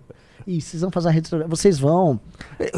Cara, será que ele tem contato com Cara, pessoas tava que trabalham? A, a não ser que não Exato. seja a empregada dele? Exato, cara. Ai, cara. Vamos lá, vamos lá. desvalorizadas por discursos que nem esse do MBL. É um projeto que foi concebido pelo Vini, que é o psicólogo e membro militante da Soberana. E esse projeto tem sido muito bem sucedido. É um dos Sim, projetos sim, mais sim, elogiados que a gente sim, fez no sim, coletivo. sim. Contato da realidade. caso vocês queiram o ler caso mais a desses respeito. caras com a realidade é uma coisa muito louca, cara. Muito louca. Muito louca. Muito louca. Só pra encerrar isso tudo, eu queria demonstrar a grande hipocrisia do MBL e do Monark. É, você tá tomando remédio, caralho, né? Tô, tá tô tomando um Cevotril da vida. foda, mano. É foda também porque eu sou um político, né? E, e um político, principalmente no momento de dificuldade, deveria ser uma figura inspiradora, uma figura corajosa, né? Uma figura que reflete as virtudes do seu eleitorado e dos seus ideais e a firmeza e o pulso. E eu sei que não é isso que eu tô passando pras pessoas que me, me acompanham. Eu sei que não é isso Ah, o porque fato de você não ter desistido passa um pouco isso, né? porque eu ainda tô abalado com tudo que aconteceu e que tá acontecendo, e com a perspectiva do que vai acontecer. De certa maneira, também me sinto culpado de, nesse momento de dificuldade de moral baixa, não tá sendo um cara que tá puxando mais, que tá sendo mais firme, que tá levantando mais o moral da galera, porque esse Essa é, é- um dos meus essa é papéis, hipocrisia é que ele tá pegando? obrigações. Veja Eu não só. consigo fingir estar num estado de espírito que eu não tô. Cara, teve muita gente que veio aqui conversar comigo e falou, pô, como que você não se matou? Essa era a minha maior preocupação. Comigo? É, De eu me matar? é. Tem, e o pior é que, mano, eu, eu tô vendo que não era só a sua, cara. Muita gente tava com Era esse... a minha esse... porque eu fiquei muito mal. Sim. E aí eu, acho que de maneira bem arrogante, pensei, pô, se eu tô mal, o Monark tem a cabeça menos arrumada que a minha, Eu não É, acho que o Monark tá tem a cabeça pior. menos amarrada que poucos então. amigos, tá precisando de ajuda. Mas. Desculpa. você, você é um deles, cara. Porra, cara. Você é um Nós, deles. tamo junto, porra. E vê, cara, o, quanto a galera foi escrota com você. E eu sequer poder te defender, porque eu precisava me Você, defender. é, você tava num momento frágil pro caralho, né? Eu Foi entendo. muito escroto, cara. Olha como os caras são vítimas do próprio discurso. Até onde Olha me consta, só. o Monark trabalha com a internet, né? Ele não tava falando que eu sou fraco e não pausa, aguento a pausa. internet. Ô, Ian Neves. Ô, mocinho, você nunca foi cancelado na tua vida. No máximo, vocês tão- a galera tá fazendo chacota de você, tá? O Monark tá em vias de ser preso. O Monark passou por um cancelamento onde chamaram ele de nazista, onde ele perdeu o comando da empresa que ele fundou, tá? Foi obrigado a ficar trabalhando numa rede social absolutamente alternativa chamada Rumble, tá? Um cara que trouxe, e o cara que mudou a internet brasileira como Monark, tá? E o Kim olha só, o Kim não estava se escondendo, ele não transformou o- os dramas pessoais, psicológicos dele em bandeirinha pra ficar justificando. O Kim trabalha todos os dias com ou sem problema pra dormir, com ou sem depressão, com ou sem ansiedade. Na verdade, ele tem os três e lida com isso assim, de uma forma ruim. Eu acho que o Kim lida mal com isso, porque o Kim tinha que fazer mais exercício físico, o Kim tinha que tomar mais sol, o Kim, tinha que parar de jogar esses malditos jogos de videogame, que ele é completamente viciado. Eu queria que o Kim me ouvisse mais ele fosse mais saudável. Só que sabe uma coisa que o Kim não muda? O Kim continua trabalhando, ele continua sendo o deputado mais efetivo da Câmara dos Deputados. O Kim, ele ainda tá fazendo faculdade, tá se formando. Participa de todos os eventos, viaja conosco Brasil inteiro. Nunca usou isso como desculpa pra trabalhar, nunca precisou tirar uma licença por conta disso. Entendeu? É muito diferente. E aí o Kim ainda se mantém em uma posição, veja só, de alguém que se propõe a fazer coisas ambiciosas, não tão ambiciosas quanto as tuas. O Kim não promete dar um golpe de Estado, organizar classe a, classe burguesa da MBL pra dar um golpe de Estado burguês aqui. O Kim não se propõe a isso. Tá? Se bem que alguém vai falar, não, não, vocês fizeram isso já, o golpe contra Dilma foi um golpe burguês. Mas tudo bem, pelo menos a gente conseguiu, se, fosse, se for argumento, né? Pelo menos a gente conseguiu fazer o nosso golpe burguês. Ah, mas o Kim, por vezes, vamos dizer que o golpe burguês dele daria menos trabalho do que uma revolução. Ele também não propôs matar ninguém ao longo do processo. E ele tá todo dia executando o, o projeto dele. Isso é, isso é formidável. Isso é objeto de admiração. E se você adotasse esse caminho, eu não teria nem condições de fazer esse vídeo. É ou não é? Se o Ian, tô aqui, olha só, tô com esse esse problema, só que eu, tô, vou segurar minha onda e vou trabalhar e só. Plum. O Kim, assim como o Monark, lidam com problemas em uma escala tão maior que a tua que você não tem nem sequer a compreensão da escala do problema deles, que não são problemas eh, de internet. A gente tá falando de problemas com o judiciário, problemas de grana, tá? Outra natureza, é, são problemas de outra ordem. O Kim trabalha em volume de trabalho assim, tão mais do que você que você não, tem, não nem conceber o quanto esse rapaz trabalha. Trabalha demais. E não fica transformando isso em bandeira, de nada. Eu que transformo em bandeira, porque eu sei. E o que ele se culpa é dele não conseguir trabalhar mais e defender mais o amigo dele, em ser mais efetivo e conseguir inspirar mais as pessoas. Ele reclama de não poder fazer mais. E, Clean, tipo, eu posso falar que assim, você tá errado, você inspira demais. Tanto que não foi o Kim se tornar um meme com isso. Péssima comparação. Péssima comparação, meu amigo. Péssima E aí comparação. alguém aí pode argumentar que eu não sei quais são as consequências de defender a legalização de um partido nazista em público. E sim, eu não sei. Essa eu dou pra vocês, eu não sei. E no caso do Kim, dá uma olhada como o Renan trata da situação. O Kim, ele tem. Ele passa por graves problemas envolvendo depressão por conta da morte do pai dele. E ele expôs isso publicamente. Mas ele não expôs, ah, eu vou ter um burnout, aí eu preciso tirar férias. Ele expõe e vai trabalhar. E trabalha, e trabalha, e trabalha. E trabalha, Sacou? e trabalha. E trabalha. É, realmente ele não é um, nenhum dos 100 melhores deputados do Brasil. Mas trabalha, e trabalha. E não tá reclamando de nada. Ai, a carga, não sei o quê. Não, ele trabalha. E não fica se vitimizando, fazendo, fazendo chororô. Lembra que eu falei do ideal de masculinidade? Pro Renan, que é o burguês, sempre bom lembrar, né? O Kim estar sofrendo e não parar é algo a ser admirado. É, Eu fico. é, é isso aí. É, nós temos perspectivas muito diferentes do que é ser homem, velho. A minha perspectiva é essa, assim, ó. Se tem um problema, meu velho, segura tua onda. Se eu tenho um problema, eu vou segurar minha onda. Se o Arthur tiver um problema, eu vou segurar a onda dele. Quando eu taquei a caneca, eu sabia que o Arthur, meu amigo, entendeu? Que tava na trincheira, tava com problema, eu defendo o Arthur. Eu vou tacar a caneca, eu jogo o foco em mim, eu viro meme, sacou? Eu seguro a onda do Arthur. Se o Kim tá com problema lá quando, quando ele participou daquele aquele episódio lá do, do Monark, do Flow, que tava com a Tabata, que acusaram ele de nazista, sacou? O Arthur vai em público e defende. Esse é o game. Quando eu tava sendo acusado do negócio dos 400 milhões, quem foi na Jovem Pan me defender foi o Kim, sacou? Nós somos assim. Nós somos muito diferentes. Ah, vocês trabalham com uma perspectiva de, de que ser masculino. É, é exatamente essa perspectiva, sacou? Lide com seus problemas, enfrente eles, entendeu? Às vezes vai, quer chorar, vai chorar sozinho no cantinho. O Kim conseguiu fazer isso em público. Acho até, enfim, diferente. Eu não faço isso, entendeu? E é do game, cada um assim. O Arthur chorou agora há pouco, na live da tarde que um amigo dele morreu e tal. Beleza, cada um tem um jeito, sacou? Mas segura a onda, segura a onda tua, segura a onda dos teus amigos. Tá faltando isso. Molecada hoje não é mais ensinada a isso. A gente quer, todo mundo que se propõe a coisas grandes, eu não me proponho a fazer uma revolução popular e suplantar nada e matar ninguém, sacou? Não, não tenho essa ambição. Mas eu me proponho a coisas grandes e eu tenho que segurar minha onda. Eu vou ter que segurar onda, os processos que eu recebo, os ataques que minha família recebeu. São, novamente, são coisas de uma magnitude que você não, você não sabe, jamais saberá. Entendeu? E não vou ficar aqui. Vou segurar minha onda. E sabe uma coisa? Toda, sabe também porque esses caras do Centrão se seguram onde eles estão?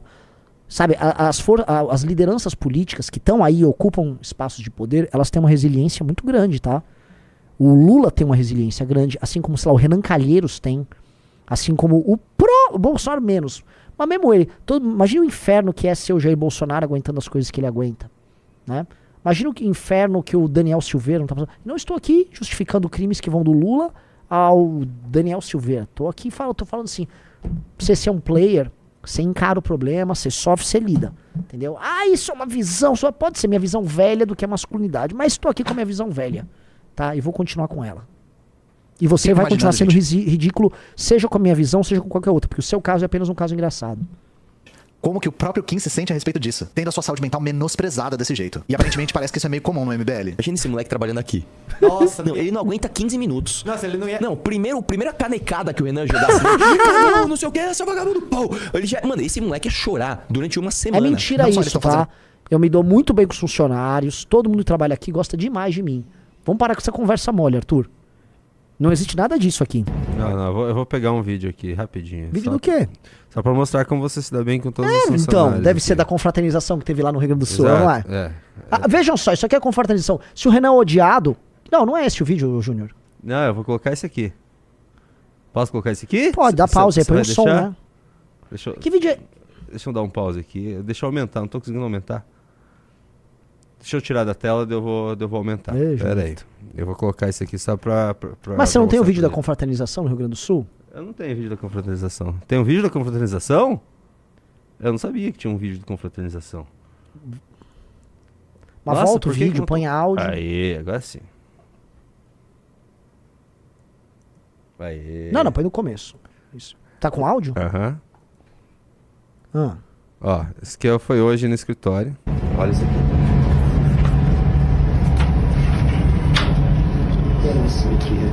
Nossa, inacreditável.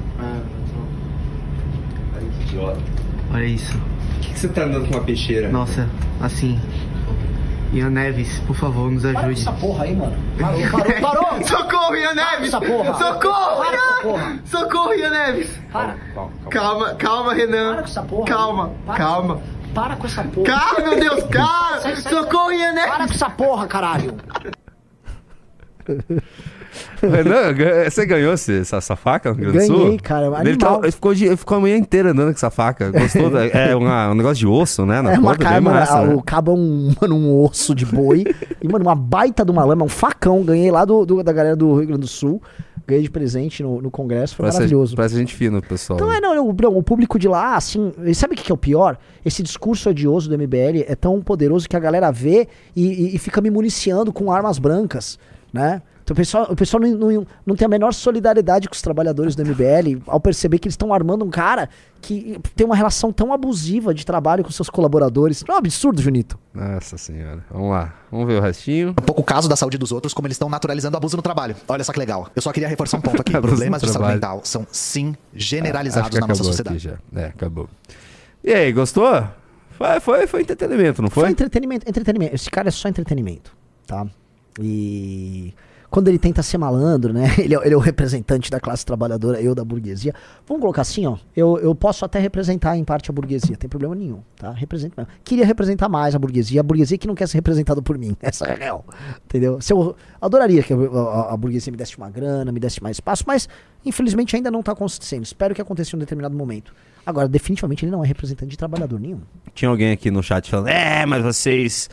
É, ele faz um vídeo, deu 300 mil visualizações, vocês não conseguem isso. Aliás, isso me deu ideia pra um vídeo.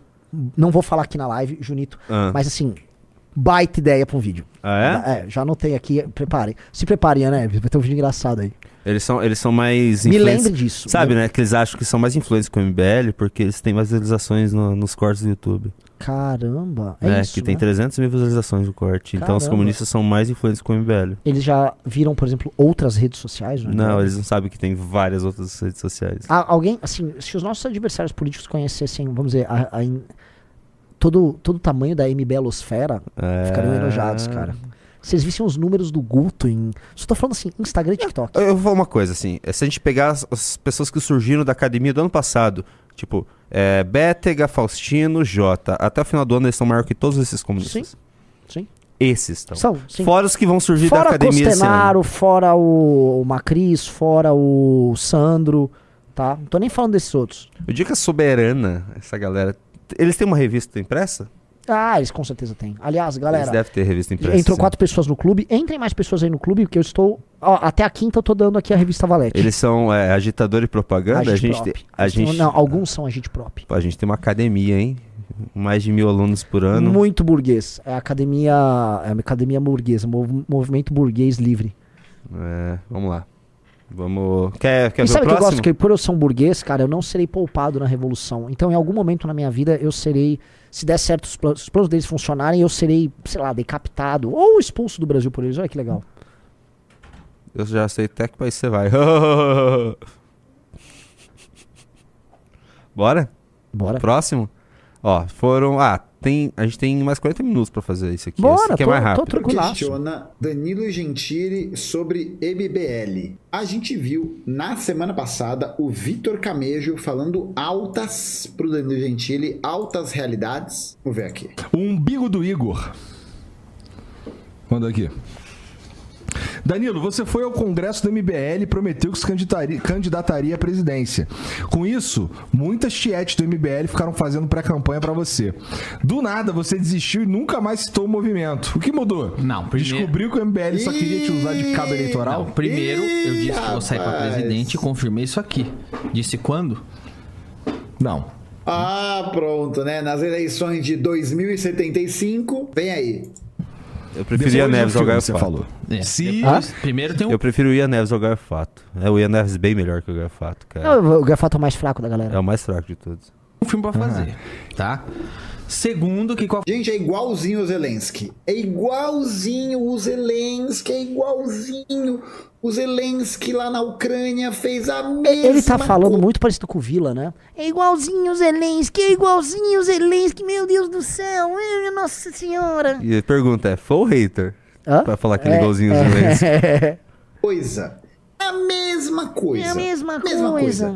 Fez um filme que fingia ele era presidente da Ucrânia. E aí, a partir de um golpe de Estado, ele consegue se consolidar e virar presidente, porra. É a mesma coisa, velho. Qual foi a outra pergunta? Ah, se tu, se tu é, tá cagando pro MBL, basicamente. Não, não tô. Aliás, é. Porra, eu tenho que ser é, é, grato, assim, com quem. É honra quem te honra. Eu acredito nisso, sabe? Eu vou. É, mas na hora de honrar as pessoas que estão no seu corre do seu lado, não tem, né? Ô, interesse, hein? Ah, que beleza. falar a verdade. Eu não entendi do que ele, Ele tá querendo falando. dizer que o Danilo talvez falou que foi candidato e depois pulou fora. E ele tá tirando uma onda. aqui, cara. Você nunca veio puxando o saco de político nenhum, mas eu acho o Kim um dos melhores caras atuando. Inclusive porque eu sou comediante. E pra falar a verdade, É, Eu sou comediante, entende de piada e de palhaçada, então deve saber mesmo, né? Esse cara, ele é, tá muito, ele, é muito, ele é muito sem graça, assim. o- porque assim, sabe, eu sou comediante, então eu entendo de piada e palhaçada. Não. É, é óbvio, né? Aquelas, aquelas piadas óbvias. e- É, exato. E aí um comentário sentido. meio indignado também. Tipo, é, o que tem um mérito. Talvez ele tá tentando ranguizar ali. Ranguizar é. Ah. Ele é uma Mas você vê como que é bem mais fraco que o Bem, Neves. bem, Nossa, o Ian Neves é bem melhor bem que melhor, você bem melhor.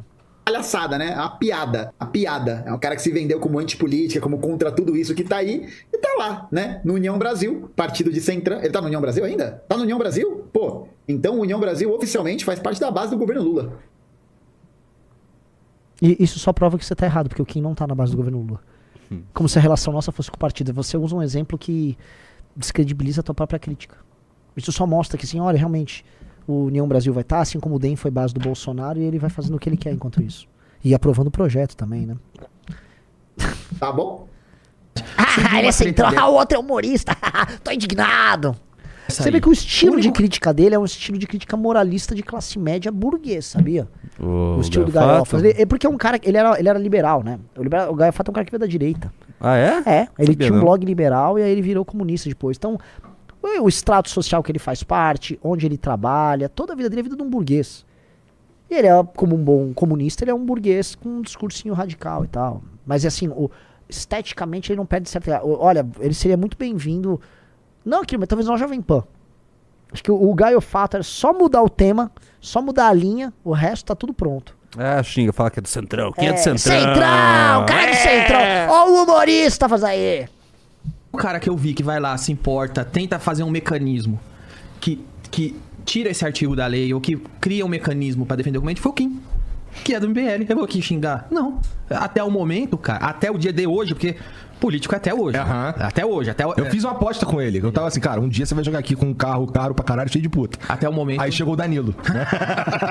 Não, mas o Kim até o momento, você não vê nem com carro caro nem com puta. Porque moleque você não vê com mulher. Você deve chegar em casa, ver anime e bater punheta. Aham. Confia.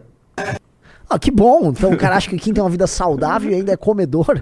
Pô, cara, obrigado, Genebra, o Gaio Fato. Pô, que bom, eu queria, eu queria que quem tivesse nesse estado mesmo. Fala, eu sou o deputado que menos. Não, absolutamente repugnante, absolutamente nojento, de uma misoginia. Ai, que moralista. Ai, como ele é. Ai, me É um bastião da moral e dos bons costumes, o Gaio Fato. Indignado Nossa, aí com essa indignado. misoginia. Absurda, né? Simplesmente absurda. Que coisa horrível. Os gasta, claro, não come puta. Só fica aí na sua casa aí sozinho. Meu Deus. Mas assim, até o momento, eu acho. Meu Deus. São umas críticas muito chatas, né, Até, até o momento, eu acho. Opa, bem lembrado, Igor. Bem lembrado. Inclusive, né? que- Quem que o Kim Kataguiri ajudou a eleger mesmo? Ah, é verdade, é verdade. Aí ele fala, né, na rede social ali, porque eu sou contra o Bolsonaro, sou contra o populismo de direita e de esquerda. Mas aí você vai ver o desempenho dele no Congresso Nacional, na votação de projeto, tudo favorável ao governo Bolsonaro. Praticamente todo favorável Esse ao governo cara cai num. cu- Assim, e aí, se eu for pegar a mesma comparação que ele faz, aí eu vou pegar os votos do Bolsonaro durante o governo Lula e a maior parte era favorável ao governo Lula. Na verdade, porque a maior parte das pautas que são votadas no Congresso Nacional não são as pautas especiais do governo. É, são coisas assim. Das mais bobas, do tipo, sei lá, a renovação de um acordo bilateral com a Guiana Francesa de não sei o quê. Pegue as grandes matérias. E às vezes o governo Bolsonaro, vou pegar nas grandes matérias do Bolsonaro, sei lá, marco do saneamento. Quem vai votar? Ainda bem que votou. Aumento do fundão. Ele não votou Não junto com o votou. governo. Quem votou junto com o governo foi o Exatamente, PT. Exatamente. Isso deveria ser elogiado no Kim Kataguiri. Deveria ser elogiado. É que, eu, novamente, eu- é uma crítica muito bo bocó. Eu já vi esse tipo de crítica antes. E é bocó.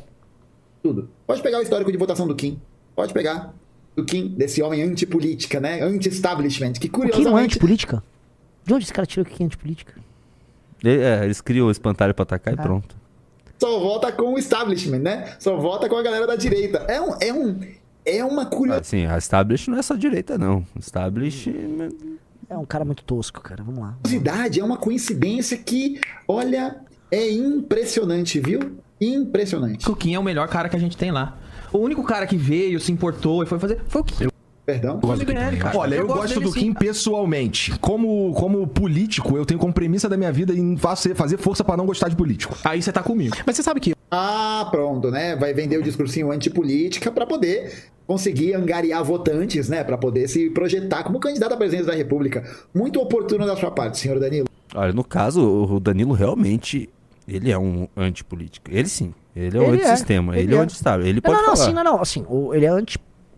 Eu talvez ele seja um pouco antipolítica mesmo. Eu, eu acho até errado isso, tá? Também eu não concordo acho. com o Danilo nisso.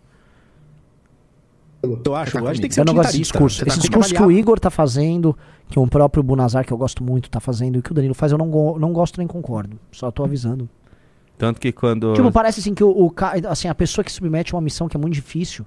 Porque eu acho que tem muito pilantra na política, mas uma pessoa de boa vontade que tá na política, ela não tem que ser tratada dessa maneira. É um ato de coragem você tá dentro da política, é muito difícil.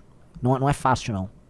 Se não for lá Medida, para então. roubar, em termos materiais não vale a pena, tá? Em termos de ah, desgaste familiar, tal, em termos de oportunidades perdidas, porque se, no fundo uma pessoa que é capaz de se eleger sem precisar roubar, é uma pessoa que tem grandes, po- grande potencial em termos de comunicação, em termos de organização, em termos de trabalho, tá? Você está perdendo, é um trade-off, você está perdendo oportunidades numa iniciativa privada gigantescas também. Então não é assim, pô, eu gosto do Kim, então tudo que o Kim fizer eu vou validar. É isso Não, eu gosto dos atos que o Kim faz. Então, vamos Eu- o- é, o então, que eu o Kim realmente não faz, né? concordo com O esses Kim caras, é, um- assim. é uma das Eu pessoas que está responsável pela. Eu CPI do do MST, botou um monte de projeto contra a Não, classe peraí, trabalhadora o ele durante o tá governo. É uma das pessoas. Não, eu gosto dos atos que o Kim faz. Então, vamos, o, o que, que o Kim faz, né? O Kim é, um, é uma das pessoas que está responsável pela CPI do MST. Sim. Isso é ruim? Ah, isso é horrível, né? Terrível. Foi o um hater. monte de projeto contra a classe trabalhadora durante o governo Bolsonaro. Tipo? Reforma qual? Tipo. Ele só vai largando, né? Vai, vai largando. Tipo O qual? discurso de auster- de austeridade é transfóbico, é Caiu o fato. Opa! O que nem entra nos assuntos Ele do... nem entra Ele nos não assuntos. entra nos Mas assuntos. assim, é, assim, a gente pode talvez encaminhar isso pro jurídico. Ah, será? Ou isso vai gerar, sei lá, problemas de ordem mental aí, dramas. Vai dar um e- burnout no Gafá É, também. Não quero. Daí a gente vai quero. derrubar dois bastiões do Não comunismo no dá, Brasil. Não aí dá, já derrubou Aí um a já. revolução fica altamente prejudicada. Acabou a revolução. É. é machista. É isso que o Kim Kataguiri e todo o MBL. Ele é machista? O Kim machista? Você consegue pensar em um caso do Kim relacionado com machismo? Consigo pensar piadas, mas ho- hoje basta, assim, se você não for um feminista, você é machista. Ele representa. Se fizer merda, xinga o cara e acabou. Coisa assim, que- Fora que ser utilitarista não tem nada a ver com isso, né? Já errou na escola filosófica também. Muito que bem. Até porque eu acho que. eu- é que- Você sabe que eu conheço o Kim antes de MBL, né? A minha história. O Kim. Não a- sabia. Aconteceu uma. Como que eu conheci o Kim e tal? Nem existia MBL. E, e a, a- teve uma época da minha vida que eu era. é, lá atrás, todos os comediantes estavam zoando. Todo mundo. Você vai ver print meu no, no, no- no Twitter, eu e o Gregório disputando quem zoava mais a Dilma. Aí chegou um momento que a agendinha chegou no stand-up comedy. E aí, A agendinha, né? A agendinha, né? Basicamente a Constituição Federal dizendo que você não pode ser racista, né? Nem machista, basicamente dizendo que você tem que respeitar o direito da existência dos outros, né? A agendinha. É impressionante como o MBL e essa turminha estão alinhados com essa narrativa de agenda woke, né? Esse negócio de agenda de é, agenda trans, agenda não sei o que lá. Porra, bicho, os caras estão seguindo o preceito e receitas de um discurso político que está fechado com um projeto transfóbico. É o que existe de mais reacionário hoje na política, também dos Estados nem Unidos. fala- pausa aí, O Ron nem falava Ah, desse ele vai- assunto. Ele vai falar do Ron DeSantis aqui. da Flórida está passando várias leis contra a população trans, que são leis que já podem se enquadrar em escalas de lei de Nuremberg que tinha na Alemanha nos anos 30. De médico Mano, poder esse cara é muito ruim. Ou seja, você precisa deixar teus filhos sofrer uma cirurgia. É, exato, e- assim- ou você é um nazista. Por exemplo, o Ron DeSantis, ele tava tratando essa questão do pronome neutro ah, em escolas na primeira infância, tá? Ele tá tratando de, de uso de pronome neutro. É, se eu não me engano, teve alguma coisa também de show de drag pra criança. Não sei se teve, teve isso por parte do Ron DeSantis. Alguém pode levantar aí pra colocar. É, me parece, assim, altamente, vamos dizer, sensato da parte dele. Alguém aqui, por favor, abre uma enquete. Alguém aqui é a favor de pronome neutro pra, pra criança? A gente nem tratava desse assunto. Vocês começaram. Vocês ah, mas não. assim, eu, eu não fico mais bravo. O- o- Eles, esse tipo de gente me chamar de reacionário por trás. Não, eu- contra tudo isso, eu, ponto- eu tô começando a adotar com orgulho. Eu sou um reacionário contra tudo isso daí. Dane-se, cara. Vamos lá, vamos continuar. Essa parte de Nuremberg foi engraçada. Essa foi. trans, das pessoas trans não poderem andar na rua. de Nossa! É isso? As pessoas trans não andar na rua? Tem algum Tem, projeto de lei? sim, do- que por favor, levante o projeto de lei do The Santos. Por favor, Isso, levante. e- tra- trans não pode Mas você andar vê na que o rua. cara- esse, esse claramente é o mais fraco do- dos comunas. Claramente, assim, ele vai jogando umas palavras ao vento, uma- vai falando um besteirol aí. Humberto é melhor que ele? Acho que todos ali são melhores que ele. Todos são. Poder ser denunciado por ser uma pessoa trans. É esse tipo. Denunciado por ser pessoa trans. Ah, Isso não cabe, assim, né? A, coisa está acontecendo na outra linha, na outra ponta. Exato, eles que estão com o poder de denunciar. Enfim. de alinhamento político que essa galera tem. Bem bacana, pô. É bem, bem legal, né? Pô, é, é, é- é uma. ma- E eu vou falar assim, gente. Não é nem uma questão de se pensar sobre a chave do progressismo, né? Não, não é nem essa questão. É a questão de humanidade, pô. Os caras negam o direito à humanidade das pessoas trans. Negam. Você- assim, isso nem sequer cabe resposta, cara. Isso nem sequer cabe resposta, porque é, é tão absurdo o que ele tá falando. Agora, isso mostra também, né, uma- assim, como, vamos dizer, essa turminha comunista, ela é obrigada a ficar vivendo... Porque eu já vi que esses caras não batem no Lula como tem que bater, né? Imagina se eles fossem... é- é- é- é- tudo eles vivem, eles também estão muito presos nessa lógica do algoritmo. Ah, assim, eu já fui, eu já fui da turminha comunista. Eu sei que toda essa galera pensa, tá? Eu sei que vocês estão, só estão falando isso porque tá na moda. Exato. Eu sei que vocês pensam sobre de verdade, porque a gente ainda tem uma posição mais liberal nesse assunto até. O que a gente tá contra é é agora, sabe, essa agenda de troca de sexo de criança forçada que tu vai vir pra cá de qualquer forma. A Sobre casamento gay, a gente sempre teve uma posição A gente favorável. defendeu o a casamento gente gay. defendeu. Casamento Eu- gay previsto como união civil Agora, homossexual. Comunista, comunista mesmo, a gente sabe o que vocês pensam sobre esse assunto. Eu não, não- eu não entraria nisso. Assim, É, eu sei, eu não vou, eu, eu- eu não vou entrar. do que ele É, tá falando. Eu não vou entrar, mas... Oriental e tal. É que eu já, é que eu já fui da, da- dessa rodinha, Renan Santos. Enxergam as pessoas trans como subcategorias humanas e que, portanto, Não, peraí, é só um, exemplo. Assim, Onde- como é que esse cara, assim, É. como ele tá indo tão longe assim? eu não, eu não Pega- entendo. por favor, pegue, demonstre o que você tá falando. É, é só pegar... Ele foi do De Santos falando que, sei lá, que eh, comparando as leis do De Santos a alguma coisa de Nuremberg, aí vai pra. Aí pessoas trans não podem andar na rua falando que a, a gente trata trans como desuma... Onde? Ah, o pessoal tá me zoando. Assim, é só você pegar. É que assim, esse pessoal mais hardcore, comunista, eles pegam como exemplo China. Eles querem, assim, o exemplo deles de país é China, é Coreia do Norte. Esse, vê como que é nesses países. Bom, China a comunidade vamos trans, combinar a que eles não, tão, eles não estão promovendo muito essa agenda por lá, né? Queria ver se Ah. alguém arrastava o TikTok lá na China e, e- e vamos ver se pinta esse tipo de conteúdo lá. Podem estar respaldadas sobre leis que as categorizem desse jeito. É uma categoria de subhumanidade. Onde que a gente já viu isso? Tá ligado? Ah, já sei. Na é Alemanha nazista. É isso, um porque todos, um todos que nós que não queremos que você bote um marmanjo fazendo show de drag na escola ou ensinando pra uma criança que tá fazendo a formação, tá preenchendo a formação psíquica dela ali entre 1 a 10 anos de idade, que essa pessoa receba uma lavagem cerebral falando que existem do- 10 mil gêneros. Não, nós somos nazistas. É que assim, a, a extrapolação que um cara desses faz é muito. Não digo ninguém canalha, né? Assim, É bem canalha. é canalha, mas assim, é canalha e ela é frágil. Ela é muito frágil. E ela só poderia estar sendo feita pelo Gaiofato, porque o Gaiofato é o mais fraco dessa turma. racismo, reforça o machismo, reforça toda uma estrutura social, política e ideológica de destruição de comunidades inteiras. Antes passaram a dizer que era machismo zoar a Dilma. E eu, durante um tempo, junto com outros comediantes, claro, não sou o único, cara. Tem muitos outros aí que se manteve a independência e justi- ju- justiça seja feita. Rafinha, Oscar, é, é, Maurício Meirelles. Teve grandes nomes, Léo Lins, Sim. grandes nomes. Só gente boa. Que manteram a independência, que manteram zoando tudo. Mantiveram a independência. Eu fui um desses nomes. E durante Ah, um tempo, que eu acho que como por causa do talk show. Independência, né? Independência significa manter o discurso que ofende pessoas. Nazista, discurso nazista. Olha que independência bacana, né? Você tem que ofender pessoas pra ser engraçado. Né? Olha, que, olha, olha que modelo. Olha a perspectiva de, comédia. liberdade de cara. Assim, humor envolve ofensa, assim, cara. Uma sociedade sem ofensa é uma sociedade obviamente controlada. Mas é que assim, é que eu poderia fazer aquela Mas o que, que eu poderia esperar de um comunista, né? Um cara que defende a União Soviética, Cuba. não sei- É, é- é que seria uma crítica muito boba, ia ficar parecendo ele. É que tá, tá, tá chato esse vídeo aí do Não, o pessoal tá gostando. Tá che- a, gente vai chegar, a gente vai chegar a 5 mil pessoas assistindo a mesma coisa que a live do Lula hoje. É? É, O Lula teve 5 mil É, pessoas não, hoje. vamos bater o Lula? É que assim, tem 3.300 likes. Se todo mundo der like. É, se todo mundo der like, a gente bate o Lula. Vamos bater o Lula, vai? Vamos ganhar do Lula. Vamos ganhar do Lula. Vamos lá. É conhecido como engraçado. Porque baseado no roteiro, no tete a tete, no papo, não é. Né? Não é. Então fica tendo que reforçar elementos Ah, já vou tirar, ultrapassados e Um cara colocou no chat aqui, tá? Ofender quer parecer engraçado é literalmente o que esse cara tenta fazer o tempo todo. É. E não tem problema nenhum, tá? Pronto, tirei, já que vocês não querem ver. Isso aqui eu não vou tirar, ela não vai ter mais. Ai, Junito, como você ficou. Nossa, Junito. Ofendi- você- eu estou ofendido, eu acho tô, que eu você- me sentindo. Você me atingiu aqui, eu tô. Tá com burnout, tô, né? tô fragilizado. Eu vou chamar um terapeuta pra você lá do Vamos ver, Sameca, será que o Sameca. pessoal, o pessoal da Sameca pode me, me atender? Vamos fazer o seguinte: Ah. será que a turma aqui do escritório, após ser tão, vamos dizer, pressionada de forma sórdida por mim, com meus métodos terríveis, será que eles podem fazer uso do Sameca ou eles não são trabalhadores? De- hum, boa pergunta. Hum. Boa pergunta, porque eles podem estar, é, como se fala?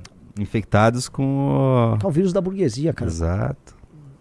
É, rapaz. Renan Santos, Ah. é, pô, já deu, deu 4 e meia, quer... quero- Opa, Dá quatro pra e colocar meia. mais um. Vamos Rapidinho. um, vamos lá, vamos lá, Rapidinho, um vamos lá. minuto, um minuto e vinte. Esse você vai gostar, você ama esse cara. Nossa. ah. Você adora esse cara. Você não adora esse cara? Vamos lá, vamos lá, vamos lá. O Paulo Guedes, é, Paulo em março Guedes. de 2021, disse que em um ano e meio o Brasil corria o risco é- de virar é Globo, tá? Venezuela. Globo News. Um ano e meio eu estava fazendo as contas e agora em setembro. Não era março, abril, maio, junho, julho, agosto, setembro. É. Então em setembro Ai, a moça a ri- previsão ai, do como você é é que o. Brasil ia virar Venezuela. Não sei como é que ele está acompanhando esse noticiário. Otávio, nos últimos dias, Pois é, dólar caindo, é, aumentando aí a, a Stand Poor's, a, a, a, a cotação Rating, do a é. rating do, do, do Brasil. Eu ia adicionar PIB mais uma crescendo pimentinha. mais, é, teto fiscal Nossa, isso, virou um arcabouço que desagradou a esquerda, desagradou os muitos liberais, ou seja, está no centro, vai ser aprovado. Então, realmente, Veja, veja a argumentação desse cara. Fala, Não, primeira coisa, olha só. Eu ia adicionar a pimentinha de que integrantes do governo Bolsonaro, claro que deixaram o governo no final do ano passado, dizem que também colaboraram para os resultados atuais. Então, a cada bom, bom número que vem da economia, a gente Olha recebe isso. zap Olha- com olha- esses índices. Todo mundo tentando colecionar, Herança ajudar. bendita, né? Herança bendita que o Eu quero só, eu quero pausar nessa imagem, cara. Isso, é- isso aqui é Globo News, cara. São repórteres da Globo dando uma de tiete de propaganda de Secom. É uma Secom Eles isso. são marmita da Janja. Deus, Essa turma é a mar- marmita, marmita da, da Janja. Janja. É a marmita da Janja. A Rede Globo se tornou a marmita da Janja. O Lula já citou mais de uma vez a Globo News, tal qual o Bolsonaro citava outra emissora. É, a Globo News meio que tá quase. Já, Já- tá já- quase é, é, colocando a live do, do, Do Lula. Lula. Já já tá- tão Eles fazendo ficam comentando, sabe, ponto a ponto que ele fala já no já Natal vai da ter, live. vai ter react do, daquele cara descabelado lá. Eu falando de alguém descabelado é bem, bem hipócrita, mas.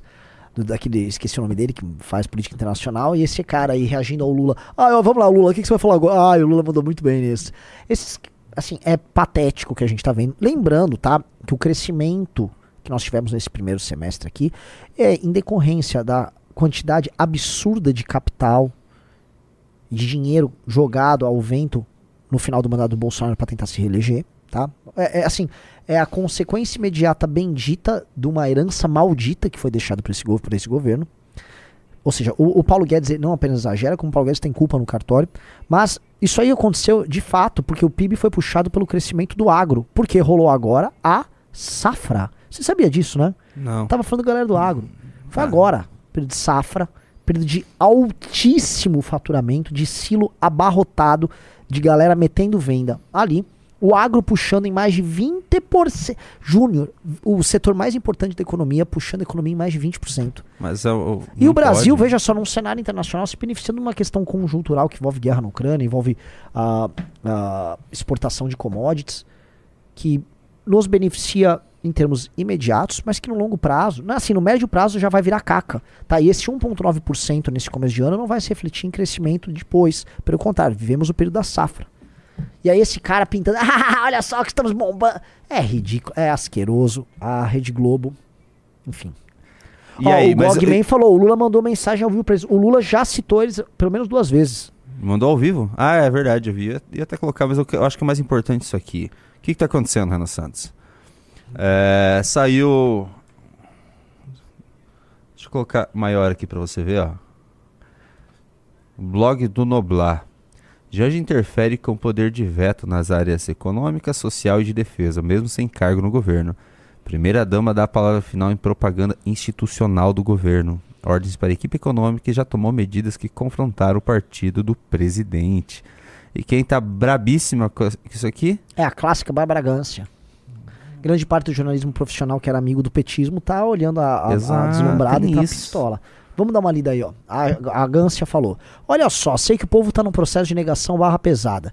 Mas o que está acontecendo em relação à mulher do presidente que é, é um fato real. Não se trata de intriga da oposição, nem de fake news, nem de inveja, nem de machismo, nem de qualquer outra fofoca ou sacanagem que alguém que não goste do Lula esteja querendo inventar. No começo também defendia a Janja com unhas e dentes, achava a maior sacanagem. Até ser informado do que realmente está acontecendo. Sugiro que vocês comecem a perceber que uma mulher que afasta os filhos e netos, os melhores amigos, os assessores de uma vida inteira e começa a dominar a vida inteira do camarada, como é visível que está ocorrendo, e todos ao redor do presidente andam reclamando, não pode ser uma ocorrência saudável e serena. Lógico que não. Mas olha só, É o que o Carluxo coisa- fez, inclusive. É, primeira coisa, o que a gente tá fazendo é muito similar ao que o Carluxo fez. Inclusive, o Carluxo cuidava da comunicação e da comunicação barra pesada do governo, tal qual a Janjo faz, tá? Mas nós avisamos, e quem está no Clube MBL sabe desde o ano passado, nós avisamos a galera do seguinte: o governo ele é dividido entre PT e ala palaciana, ou melhor, a ala da cadeia. E quem é a ala da cadeia? O Lula criou um super extrato dentro do petismo, que é a turma que participou do momento cadeia com ele, que vai do Zanin, que era o advogado dele, até a- a- uma turma, a turma, uma espécie de turma do. Tem um segurança do Lula que cuida da segurança dele, que era. Que trabalhava lá no cárcere. A, a Janja, que era a, vamos dizer, a companheira dele nos momentos de solidão, né? Ah, um grupo de juristas ligado ao Zanin. Ou seja, ele formou uma patota, e essa patota é a patota que esteve presente quando ele alugou um andar inteiro de um hotel enquanto reformavam o Palácio do Alvorada, depois da posse, tá? É a turma palaciana dele real, que não é a turma do PT. Então por que o PT tá pistola? Porque quem governa é essa turma. Quem, que- o, Zanin é um nome que está sendo colocado no STF, nome dessa turma, não nome do PT. E aí essas notinhas de Bárbara Gância, Mônica Bergamo, elas exprimem, vamos dizer, um sentimento ruim que existe no comando do PT tá? E é um problema palaciano grande, tá? E essa fritação da Janja é uma fritação real, porque ela é baseada em algo real. E mais, o Lula não tá bem da cabeça, não é de hoje, e a Janja se aproveita disso, tá? Vamos sair agora, então, Ah, do... você sai de um louco vai para outro, Eu vou, né? vou sair um pouco do, do petismo pro bolsonarismo. Vamos falar da tua professora? Nossa, vamos lá. Ainda bem que eu não me formei. Janaína Pascoal diz que Bolsonaro salvou a democracia e gera debate. Após ler o conteúdo no celular de Mauro Cid, Janaína Pascoal afirmou que Bolsonaro salvou a democracia ao resistir à pressão por golpe. Eu acho, eu acho cômico, cômico, cômico, cômico, cômico que a Janaína tá fazendo. A Janaína é um personagem contraditório, é um personagem vil, ela é mente que não sente e ela fica adotando posições com esses estímulos contraditórios, uma hora discordando e batendo no Bolsonaro, outra hora concordando com coisas absurdas. E ela acha que ela tá, vamos dizer, moldando ou, vamos dizer, se posicionando e ganhando espaço com o eleitor, quando ela já foi percebida por todo mundo como louca. Eu não acho que é loucura, eu acho que isso é cálculo, tá? É, não confio nela. A Juliana Pascoal é um ser humano ruim, tá? É uma pessoa falsa, mentirosa, mentira, mente que nem sente. E aqui ela fez isso mais uma vez, né? O argumento que a Juliana estava usando é muito similar ao argumento que os petistas faziam sobre o Lula, tanto com relação ao mensalão quanto ao Petrolão, que era o famoso eu não sabia. Eu não sabia. No caso dela, é o, o Bolsonaro evitou um golpe. Ou seja, o homem que pagava as contas, inclusive da esposa dela, que tem uma atuava e trabalhava do lado da presidência da República, que cuidava do celular, que fazia as marcações de reunião pro Bolsonaro, homem de confiança do Bolsonaro, que operou junto com a turma dele, inclusive a fraude da vacina do Bolsonaro, que por mais que eu ache isso um assunto irrelevante para fazer em todo o estado, aliás, que fizeram, é, mostra, acima de tudo, a proximidade que ele tinha, porque ele cuidava dessas mutretinhas do Bolsonaro. Um homem nessa posição é, ficar negociando a tentativa de golpe de Estado, sabendo que naquele momento o Bolsonaro muito mais incentivava do que freava, e simplesmente o Bolsonaro não deu o deu golpe, faça, vá, deu golpe, deu golpe em si, porque ele é um covarde. É, você achar que este Bolsonaro simplesmente evitou o golpe chega a ser patético. Todas as pessoas que estavam tentando o golpe estavam dentro da cadeia de comando do Bolsonaro, eram pessoas de- do círculo interno do Bolsonaro, pessoas da mais extrema confiança do Bolsonaro. E elas não faziam isso à revelia do Bolsonaro, porque todo mundo que conhece o Bolsonaro e sabe como operou esse governo, sabem que o Bolsonaro queria ter o comando e controle de tudo. O que o Bolsonaro queria, o que era muito óbvio, é que fosse organizado uma tentativa de golpe de Estado e ele e que ele pudesse fazer isso com a segurança de não ser pego ou de, enfim, o golpe falhar e ele ser preso, que é o medo que ele tem até agora. Ele é um medroso, é um, como dizem os portugueses, ele é um cagalhão. Então, como o Bolsonaro não viu as pré-condições ah, do golpe dadas, ele não deu golpe, tá? Tanto que, se ela quiser, vamos dizer, eh, estabelecer um responsável por não haver um golpe, responsabilize os generais, tá? Ou alto comando das Forças Armadas que não topou, não topou entrar na, na aventura golpista, ainda que houvesse uma pressão feita pelo grupo palaciano do Bolsonaro, que inclui o Mauro Cid, mas que incluía o general Heleno e até o Felipe G. Martins, inclusive o Hélio Negão fazia parte dessa turma, tá? E outra coisa que nós colocamos no Clube MBL, quem tá no Clube MBL desde o começo, tá? Por favor, se mencione aqui, sabe que é isso. Sabe que é isso. Nós avisamos isso pra galera, porque nós temos informações, ó, bastante tempo dessa história. Quem, por favor, viu, fale, tá? O pessoal falou que gaúchos falam cagalhão, talvez muito como eu fiquei frequentando o Rio Grande do Sul nos últimos dias. Queria lembrar também vocês, ó só, é, é, at- até os 6 entrou a galera aqui do clube. Vamos fazer o seguinte, do 7 ao 10, se entrar aí, eu também vou dar a revista. E o 11 e o 12 eu vou sortear. Não, vai ter que, daí vai ter que, senão o pessoal para de entrar. Eles param, se, se você vai dar até o 10, eles param de entrar no 9, porque Né, ficam com medo de entrar. Bem, mas do 7 ao 10, entra lá do 7 ao 10. 7 ao 10? E Tá. o 10, e o 11 e o 12 Falar agora em vai ser revista, tá, tá muito engraçado aqui o chat do, da, da Roxinha, que eles estão tentando negociar a revista antiga. Quem te- tem a primeira, eu pago tanto. Ah, quem é? tem, quem Mas tem a tá segunda. eu sei que tá criando um mercado Tá paralelo. começando a ter um mercado paralelo de revista aí, cara. Não, ó, tranquilamente, uma pessoa que recebeu a edição 1, eu não sei, se- é que não dá pra retirar ali, tá? A edição 00 da, da Valete, tranquilamente essa revista já vai ser vendida por uns mil reais, tá? A tiragem foi pequena, E a- vem autografada. E a revista que tem eu na capa, quanto será que vai valer? Essa, essa já. Mas assim, essa, a primeira já tá- vai ser negociada na casa de mil reais. Po- pode cravar, quem tem já sabe. Vamos lá, então. Ah, eu tinha que mostrar isso aqui pra finalizar antes de- de- das participações. Olha quem acabou de falar no Senado. Opa! Vamos ver, esse eu quero ouvir, porque assim, eu já ouvi muito louquinho de esquerda, agora quero ver o louquinho de direita, pra compensar. que eram Um pouco de salada e um pouco de droga. foram presos é, com, com dinheiros é, escondidos em malas, em cueca e tudo mais. Nem eles tiveram seus gabinetes revirados. O meu esteve. E sabe por quê? Tentando procurar o pendrive laranja, a tal bala de prata que eu dizia para todos. E aqui fica aqui o meu meu agradecimento à Polícia Federal, porque a Polícia Federal estava extremamente constrangida, sabendo que era uma operação política e não polícia, deixando claro Ele não leu que é policial, o meu né? Histórico, que policial, todos né? me conhecem. Teve até policial que ficou emocionado, Ah, chegou a ficou, chorar no ficou, dia. chorou, chorou. Chorou com a sua bala de prata, né? Por estar ali tendo que executar uma ordem que ele também Posso falar, sabia uma, que uma não coisa que é era- verdade, né? Um policial federal, no mínimo, Const- ele sentiria, vamos dizer assim, uma espécie de solidariedade por alguém que. Vamos a da dizer, SWAT. Que, que é um, exato, que é um, vamos dizer, é um, é um policial de elite, como o Marcos Duval, que é da SWAT e da NASA. O cara falou: olha, posso te chamar de colega? Pô, colega, mas Marcos Duval, foi, foi- desculpa, eu, eu fui, eu tenho inclusive um treinamento muito mais sério que o de vocês. Deixa eu dar- pode chorar no meu colinho aqui, né? E assim todos se abraçaram, tá? e, e assistiram ao conteúdo do pendrive laranja e ficaram absolutamente enojados com o que viram. Vou, vamos para as participações, Renan Santos? Vamos. Vou começar pela rede roxinha.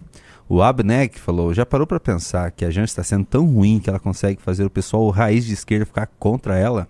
Não é a raiz de esquerda, é uma briga palaciana. Isso aí. Como assim, briga palaciana? Não é a raiz de esquerda, a, a Janja, basicamente, ela só tá tirando um espaço palaciano de gente que sempre foi da elite do PT. É como se, vamos supor assim, vamos supor que o, o, o Kim se tornou presidente da república, aí do nada ele arruma uma namorada, ele tem uma, ele vai começar, é uma, é o que, é uma kawaii? Como é que chama uma menina que é... Nossa, aí já foi longe demais. É, uma, é kawaii o nome? É uma. Coloque aqui, o que é aquelas meninas tipo. Sabe? "Ah, tchikini, Como que é? Tchikinarine, hatsucha, wislarume." Entendeu? Ele casa com uma dessas. Clipa entendeu? isso, galera, clipa isso. É uma, é uma, kaw- é uma e-girl, uma waifu, é isso. Quem arruma uma waifu? Aí, pô, a gente foi lá, lutou junto com ele, passamos por tudo, quem se tornou presidente, aí ele vai lá com a waifu. Aí, ele começa a governar com a waifu. Eu falei, ô, mas que filha da puta esse cara? Quem é essa waifu aí, né? Ela, Hatsu, Reninha, Renan, vai embora daqui, não fica aqui. Aí eu falei, pô, Kim, por favor, tem como se aparecer no MBL News? Ela, Hatsu, não, é, não vai não. Pô, eu, pô, ia ficar pistola, eu ia ligar pra, ô, Mônica Bergamo, eu odeio essa waifu. Tira essa waifu. Ela não presta, é uma vagabunda. Entendeu? Eu sei isso. Então tá acontecendo isso no PT. Entendeu? É basicamente isso. ai, ai, vai dar um belo corte.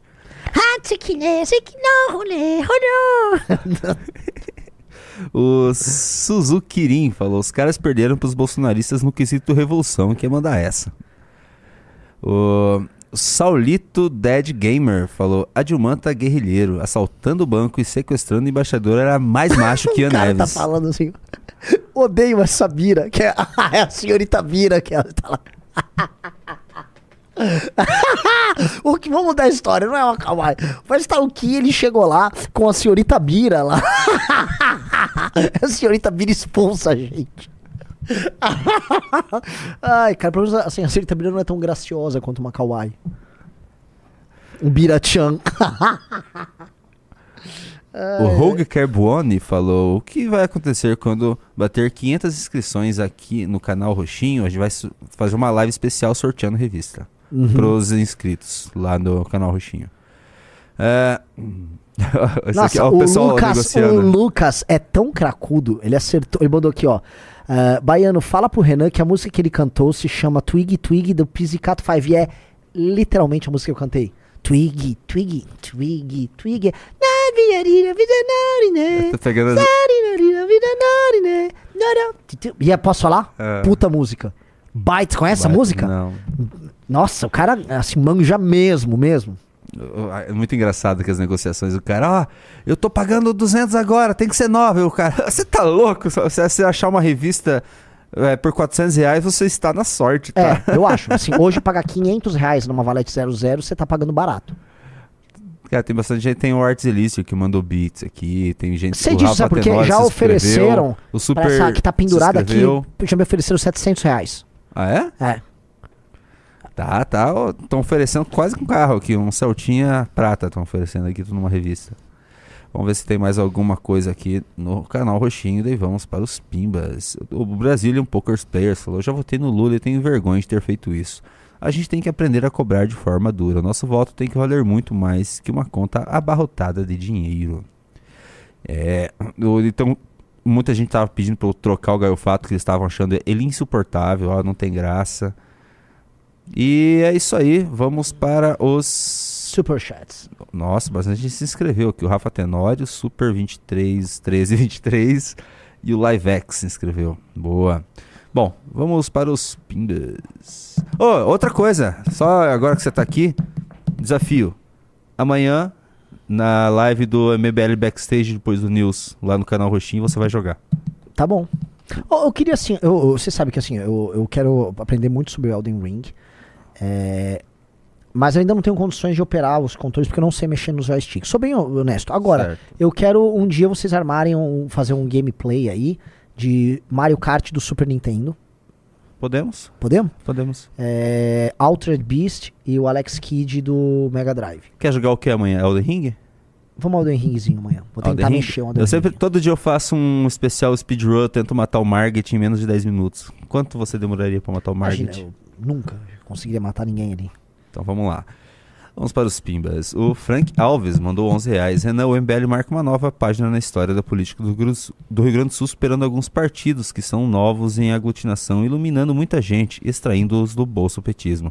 Caxias e o Rio Grande do Sul agradecem. Não, foi- Caramba! Foi, muito louco. Não, não, assim, gente, nossos eventos assustaram. Assim, o Rio Grande do Sul, é, o MBL vai olhar com muito carinho pro Rio Grande do Sul, porque o Rio Grande do Sul olha com muito carinho como pro MBL e a gente não sabia. Sempre foi muito injusto com o Rio Grande do Sul. Ah, o Felipe mandou 11 reais. 2000 2013 foi bruto de uma guerra híbrida para enfraquecer o PT. O MBL está preso em uma ilusão. Acho que foi realmente algo espontâneo. Ignora as ONGs internacionais, Isso. Fiesp, Não, não. imprensa incentivando Ah, é- as manifestações. É, assim, Isso é tão infantil, porque isso parte da premissa que o MBL, que foi o maior agitador pós-2013, é, recebeu esse dinheiro. Assim, ó, assim, nós tivemos nossas contas quebradas ali por, durante uma operação policial. Isso já teria se disposto, tá? Esse, esse mundaréu de grana, essa influência norte-americana. E muitos desses caras que vêm com essas teorias, uns nacionalistas, assim, que reduz tudo, tipo, ah, os Estados Unidos botou uma grana aí e fez. Eles não conseguem explicar como, né? Demonstre, ficar faz- levantando isso e jogando isso. Guerra híbrida dos Estados Unidos e não sei o que. É muito fácil você jogar no ar. Prove. Daqui a pouco vamos falar que o Miguel Gutierrez financia a gente. Exato. Ah, lembra... ah, queria lembrar um negócio. Gente, outro dia me reclamaram, Renan, vocês estão falando demais desse caso da Americanas do Miguel Gutierrez, e pra mim eu tenho que falar porque é o maior caso, ainda que eu seja um burguês, de acordo com o nosso grande Ian Neves, o maior caso é, de corrupção empresarial da história do Brasil, tá? É o caso da roubalheira cometida pelo Miguel Gutierrez nas Americanas. E vejam como é que tá. Que a gente já tava com uma suspeita, a gente nem tinha colocado no clube, mas eu vou antecipar aqui pra vocês. A suspeita era a seguinte: de que o Miguel Gutierrez estava buscando contato dentro do petismo para poder operar sua própria salvação. E aconteceu uma coisa muito estranha agora. O Sérgio Real é o cara que denunciou o que aconteceu e é um cara de mercado, é um cara sério, é um cara que pegou a fraude nas americanas. Então, ele, o Sérgio Real pegou a fraude nas americanas, denunciou, tornou pública a fraude nas americanas. Guarde. Então, é um cara que deveria ser alvo de admiração, certo? É um cara que manteve o nome dele limpo nessa história toda. Pois bem, a Comissão de Valores Mobiliários, nesse instante, ela foi pra cima de um grande executivo da Americanas. Chutem, foi o Sérgio Real ou foi o Miguel Gutierrez que limpou o laptop, limpou todos os negócios e pfiu, zarpou do Brasil? Quem foi, Junito? Quem que a CVM foi pra cima? O Real? Do Real. Ela foi pra cima do cara honesto, tá? Então tem um zoom, zoom, zoom aí de que o Miguel tá se compondo com uma galera. E é uma galera que defendeu todos os grandes corruptos em esquemas empresariais nos últimos anos, tá? Então, é osso. Nossa, como a gente vem falando disso, Ah, gente- agora assim- eu tô acompanhando assim os capítulos, tá, tá começando a ficar. Tá bizarro. A gente falava no começo, quando a gente começou a falar sobre isso, a gente falou que isso aí ia virar filme. É, os capítulos de filme estão todos aí. É só Tão alguém todos pegar aí. e escrever um livro. Estão todos aí, estão todos aí. Assim, e nó- graças a Deus, por favor, novamente, vocês viram antes aqui ou não viram antes aqui? Assim como o caso do Rubens Omito, viram antes aqui ou não viram antes aqui? É, vamos lá. O Mr. Rezende falou graças ao Nando e o MBL, eu acordei do bolsonarismo. Boa. O Ediel Lins mandou 11 dólares canadenses. Minha dor é perceber que apesar de termos feito tudo, tudo que fizemos, ainda somos os mesmos e vivemos. Como os Ah. nossos pais. Belchior já entendia a cena do brasileiro É. repetindo os erros. Olha, belíssima citação. Até O Tech Violento diz que a gente tá, ele tá usando a gente pra crescer, para de dar moral. Não, mas assim, é, é bom pra Entreter- gente. a gente tem que Entre- entreter vocês também. Exato. E assim, a gente escolheu os, uns dois, três ali dos comunistinhos, os que estão maiorzinho. Sim. Eles, tão, eles têm que se sentir privilegiados pra gente dar dando essa moral pra eles. E não tem nenhum problema eles crescerem, porque a- e- esse pessoal crescer, e sei lá, ter um, ter um debate um dia entre a gente e eles, vai ser muito bom pra Uhum. ambos. Muito, acho que mais pra gente, Renan. Sim. Bom, vai ter um agora. Vai ter um agora do Humberto com o professor Cabum. Mr. Cabuno. Mr. Cabum, ah, ele jogou com a gente também. Ele jogou Diablo. Só falta o Renan jogar com a gente. Lua mandou 5,50. Renan já fez live até dopado quando teve pedra no rim. Burnout é o cacete. Pô, cara, o que eu já trabalhei pré e pós pedra no rim aqui não tá no gibi. Mas assim, isso é prerrogativa do burguês. Não vai ter xaropinho hoje. Hoje à noite eu acho que vai ter um xaropinho. Ele falou um pouquinho da gente, mas né, hoje eu queria falar só dos comunistas. Era um especial comunista. Eu vou ler um pimba agora de 10 dólares aqui que é bem importante. Do Arts. Ele falou: concordo com o Renan. Esse negócio de videogame tem que acabar. Estão falando que o MBL está lavando dinheiro com compra de jogos e obrigando operadores a trabalhar por várias horas sem alimentação. Sim, faz parte da jornada de trabalho, assim, Sabe abusiva. Sabe o que, que ele mandou? Ele, me, ele me deu o Diablo pra jogar Foi na ele? live. Aham, Foi o Arts Elício. Obrigado, Arts Elício. Quem puder, vai lá no, no Instagram do Arts Underline Elício. Ele faz umas artes da hora lá. Ele comprou pra contribuir na live. Queria que eu jogasse Diablo, eu joguei. Porque tá caro esse jogo. Tá, né? Nossa. Diablo é o que o Ricardo tá jogando e tá. Ah, eu joguei com o Ricardo, inclusive. O Daniel Alves mandou 22 reais. Renan, esses caras não poderiam ser o arquétipo do comunista clássico, nem se eles quisessem, porque o pobre- próprio público deles é composto por pessoas perdidas e frágeis. A maioria deles Sim. tem aversão à ideia de força e resiliência. Sim. Carl- Carlos Belchior mandou 5,50. Tem ansiedade. Aí vem Cia se vitimizar? Para, meu. Trabalho 8 horas por dia, foda-se. Não posso parar, velho. Sou, não sou sustentado pelo pai. Tenho contas. Acabei falando o, o- Mas, palavrão gente, sem querer assim, aí. ó, Desculpa, As time. pessoas são acometidas hoje por inúmeros problemas, inúmeras doenças como essas. E as pessoas têm que lidar. Um toma um remédio, mas tá lá trabalhando, pagando as contas. Imagina se vou parar, precisa, vou fazer uma rede de solidariedade aqui. Ai, cara, cada uma. Ele vai. Não, e outra, ele vai querer vender em tratamento pros, pros trabalhadores, né? Eu não vou ser leviano, Eu vou, ser, eu, vou ser, eu vou ser leviano. Pô, o cara vai fazer um jabá fal- falando de problema e vai sim. fazer jabá de Ah, vender qualquer tratamento. Sacema, Sacoma, Sa sameca. Sameca. é. Sacomé. É, Saculé. Sacolé. O Vinícius mandou 11 reais e foi o primeiro superchat dele aqui, não falou nada. Seja bem-vindo, Vinícius. Obrigado. Carlos Castro mandou 5,50. Todo comunista vai pensar na saúde mental dos outros, a menos que o outro faça parte de uma minoria muçulmana em trabalho escravo na China, estoura né? os miolos do cara. Aí você acaba e resolve o problema dele. Tem bem, é bem essa.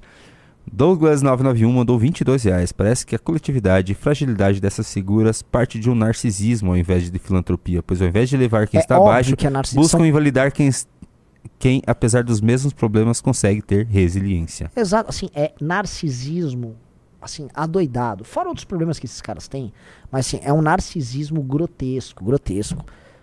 E acho que o ato de coragem, não é você engole o choro, segura e, e vai tocar a vida. Não, é, o- é ele revelar numa live que ele está com isso e que ele vai estar numa parada. É narcisismo cu, total. cara. É muito narcisista. Foi o velho. primeiro uh, superchat do Douglas991, seja bem-vindo.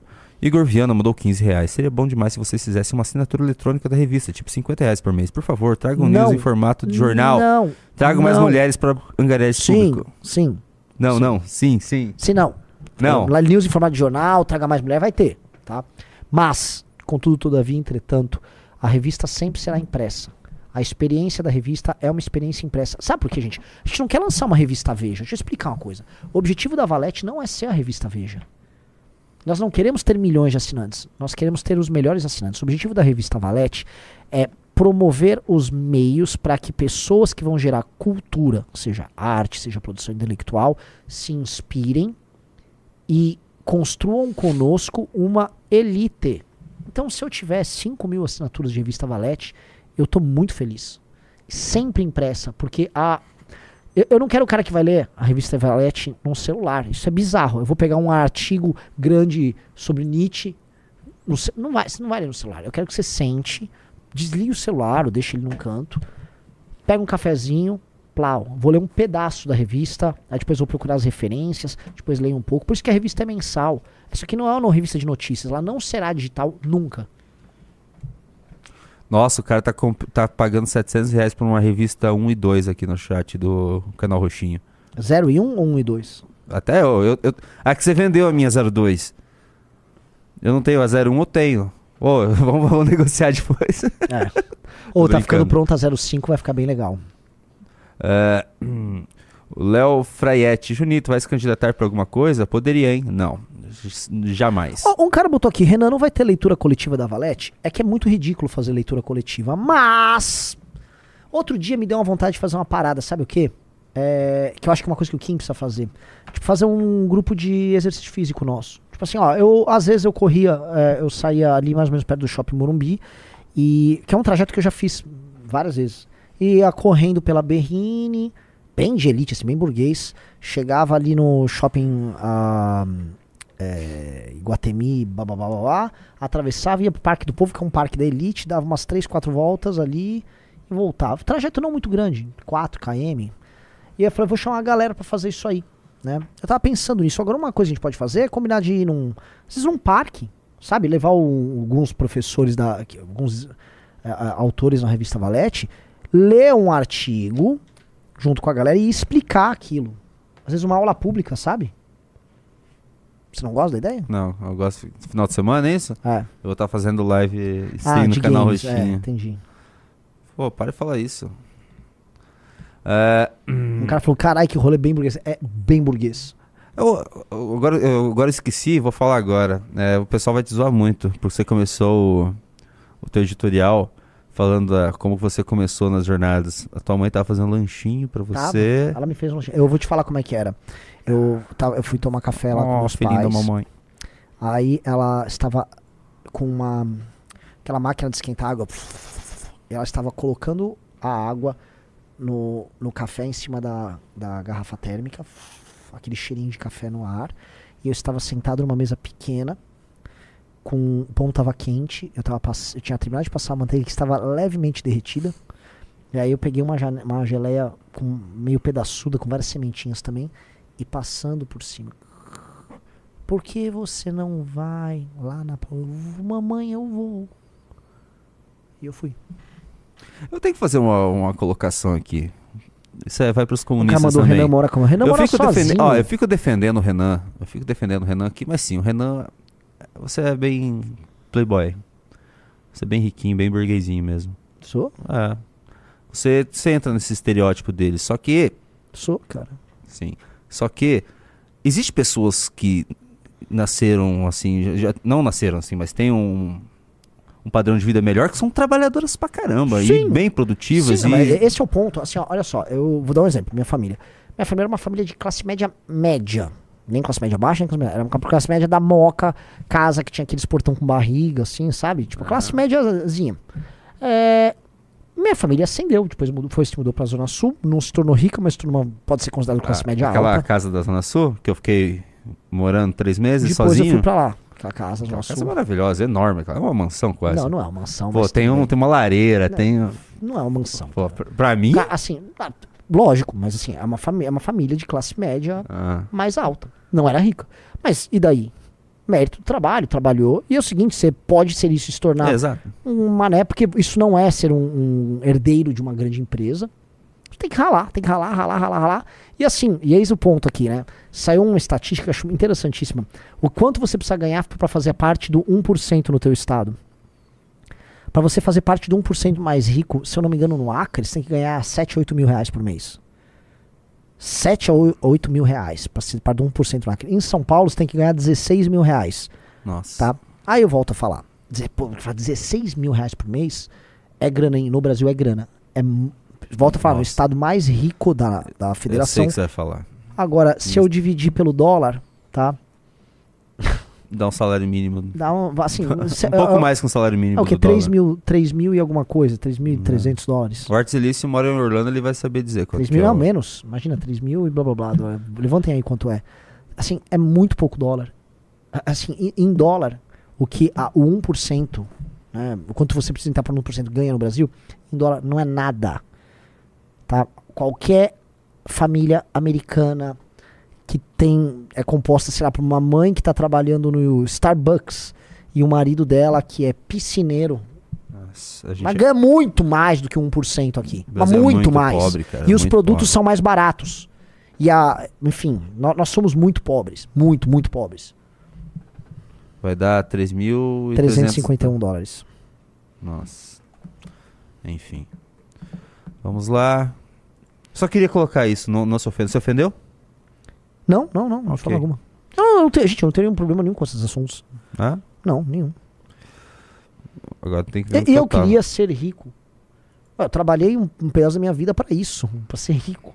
Queria ter meios de ação. Nossa, Não quanta tem. gente que tá mandando pela primeira vez hoje o Pimba. Muito legal isso.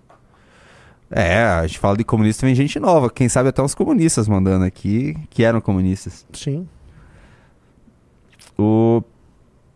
Peraí, peraí, peraí, peraí, peraí, peraí. Eu me perdi, Renan. Fala alguma coisa aí.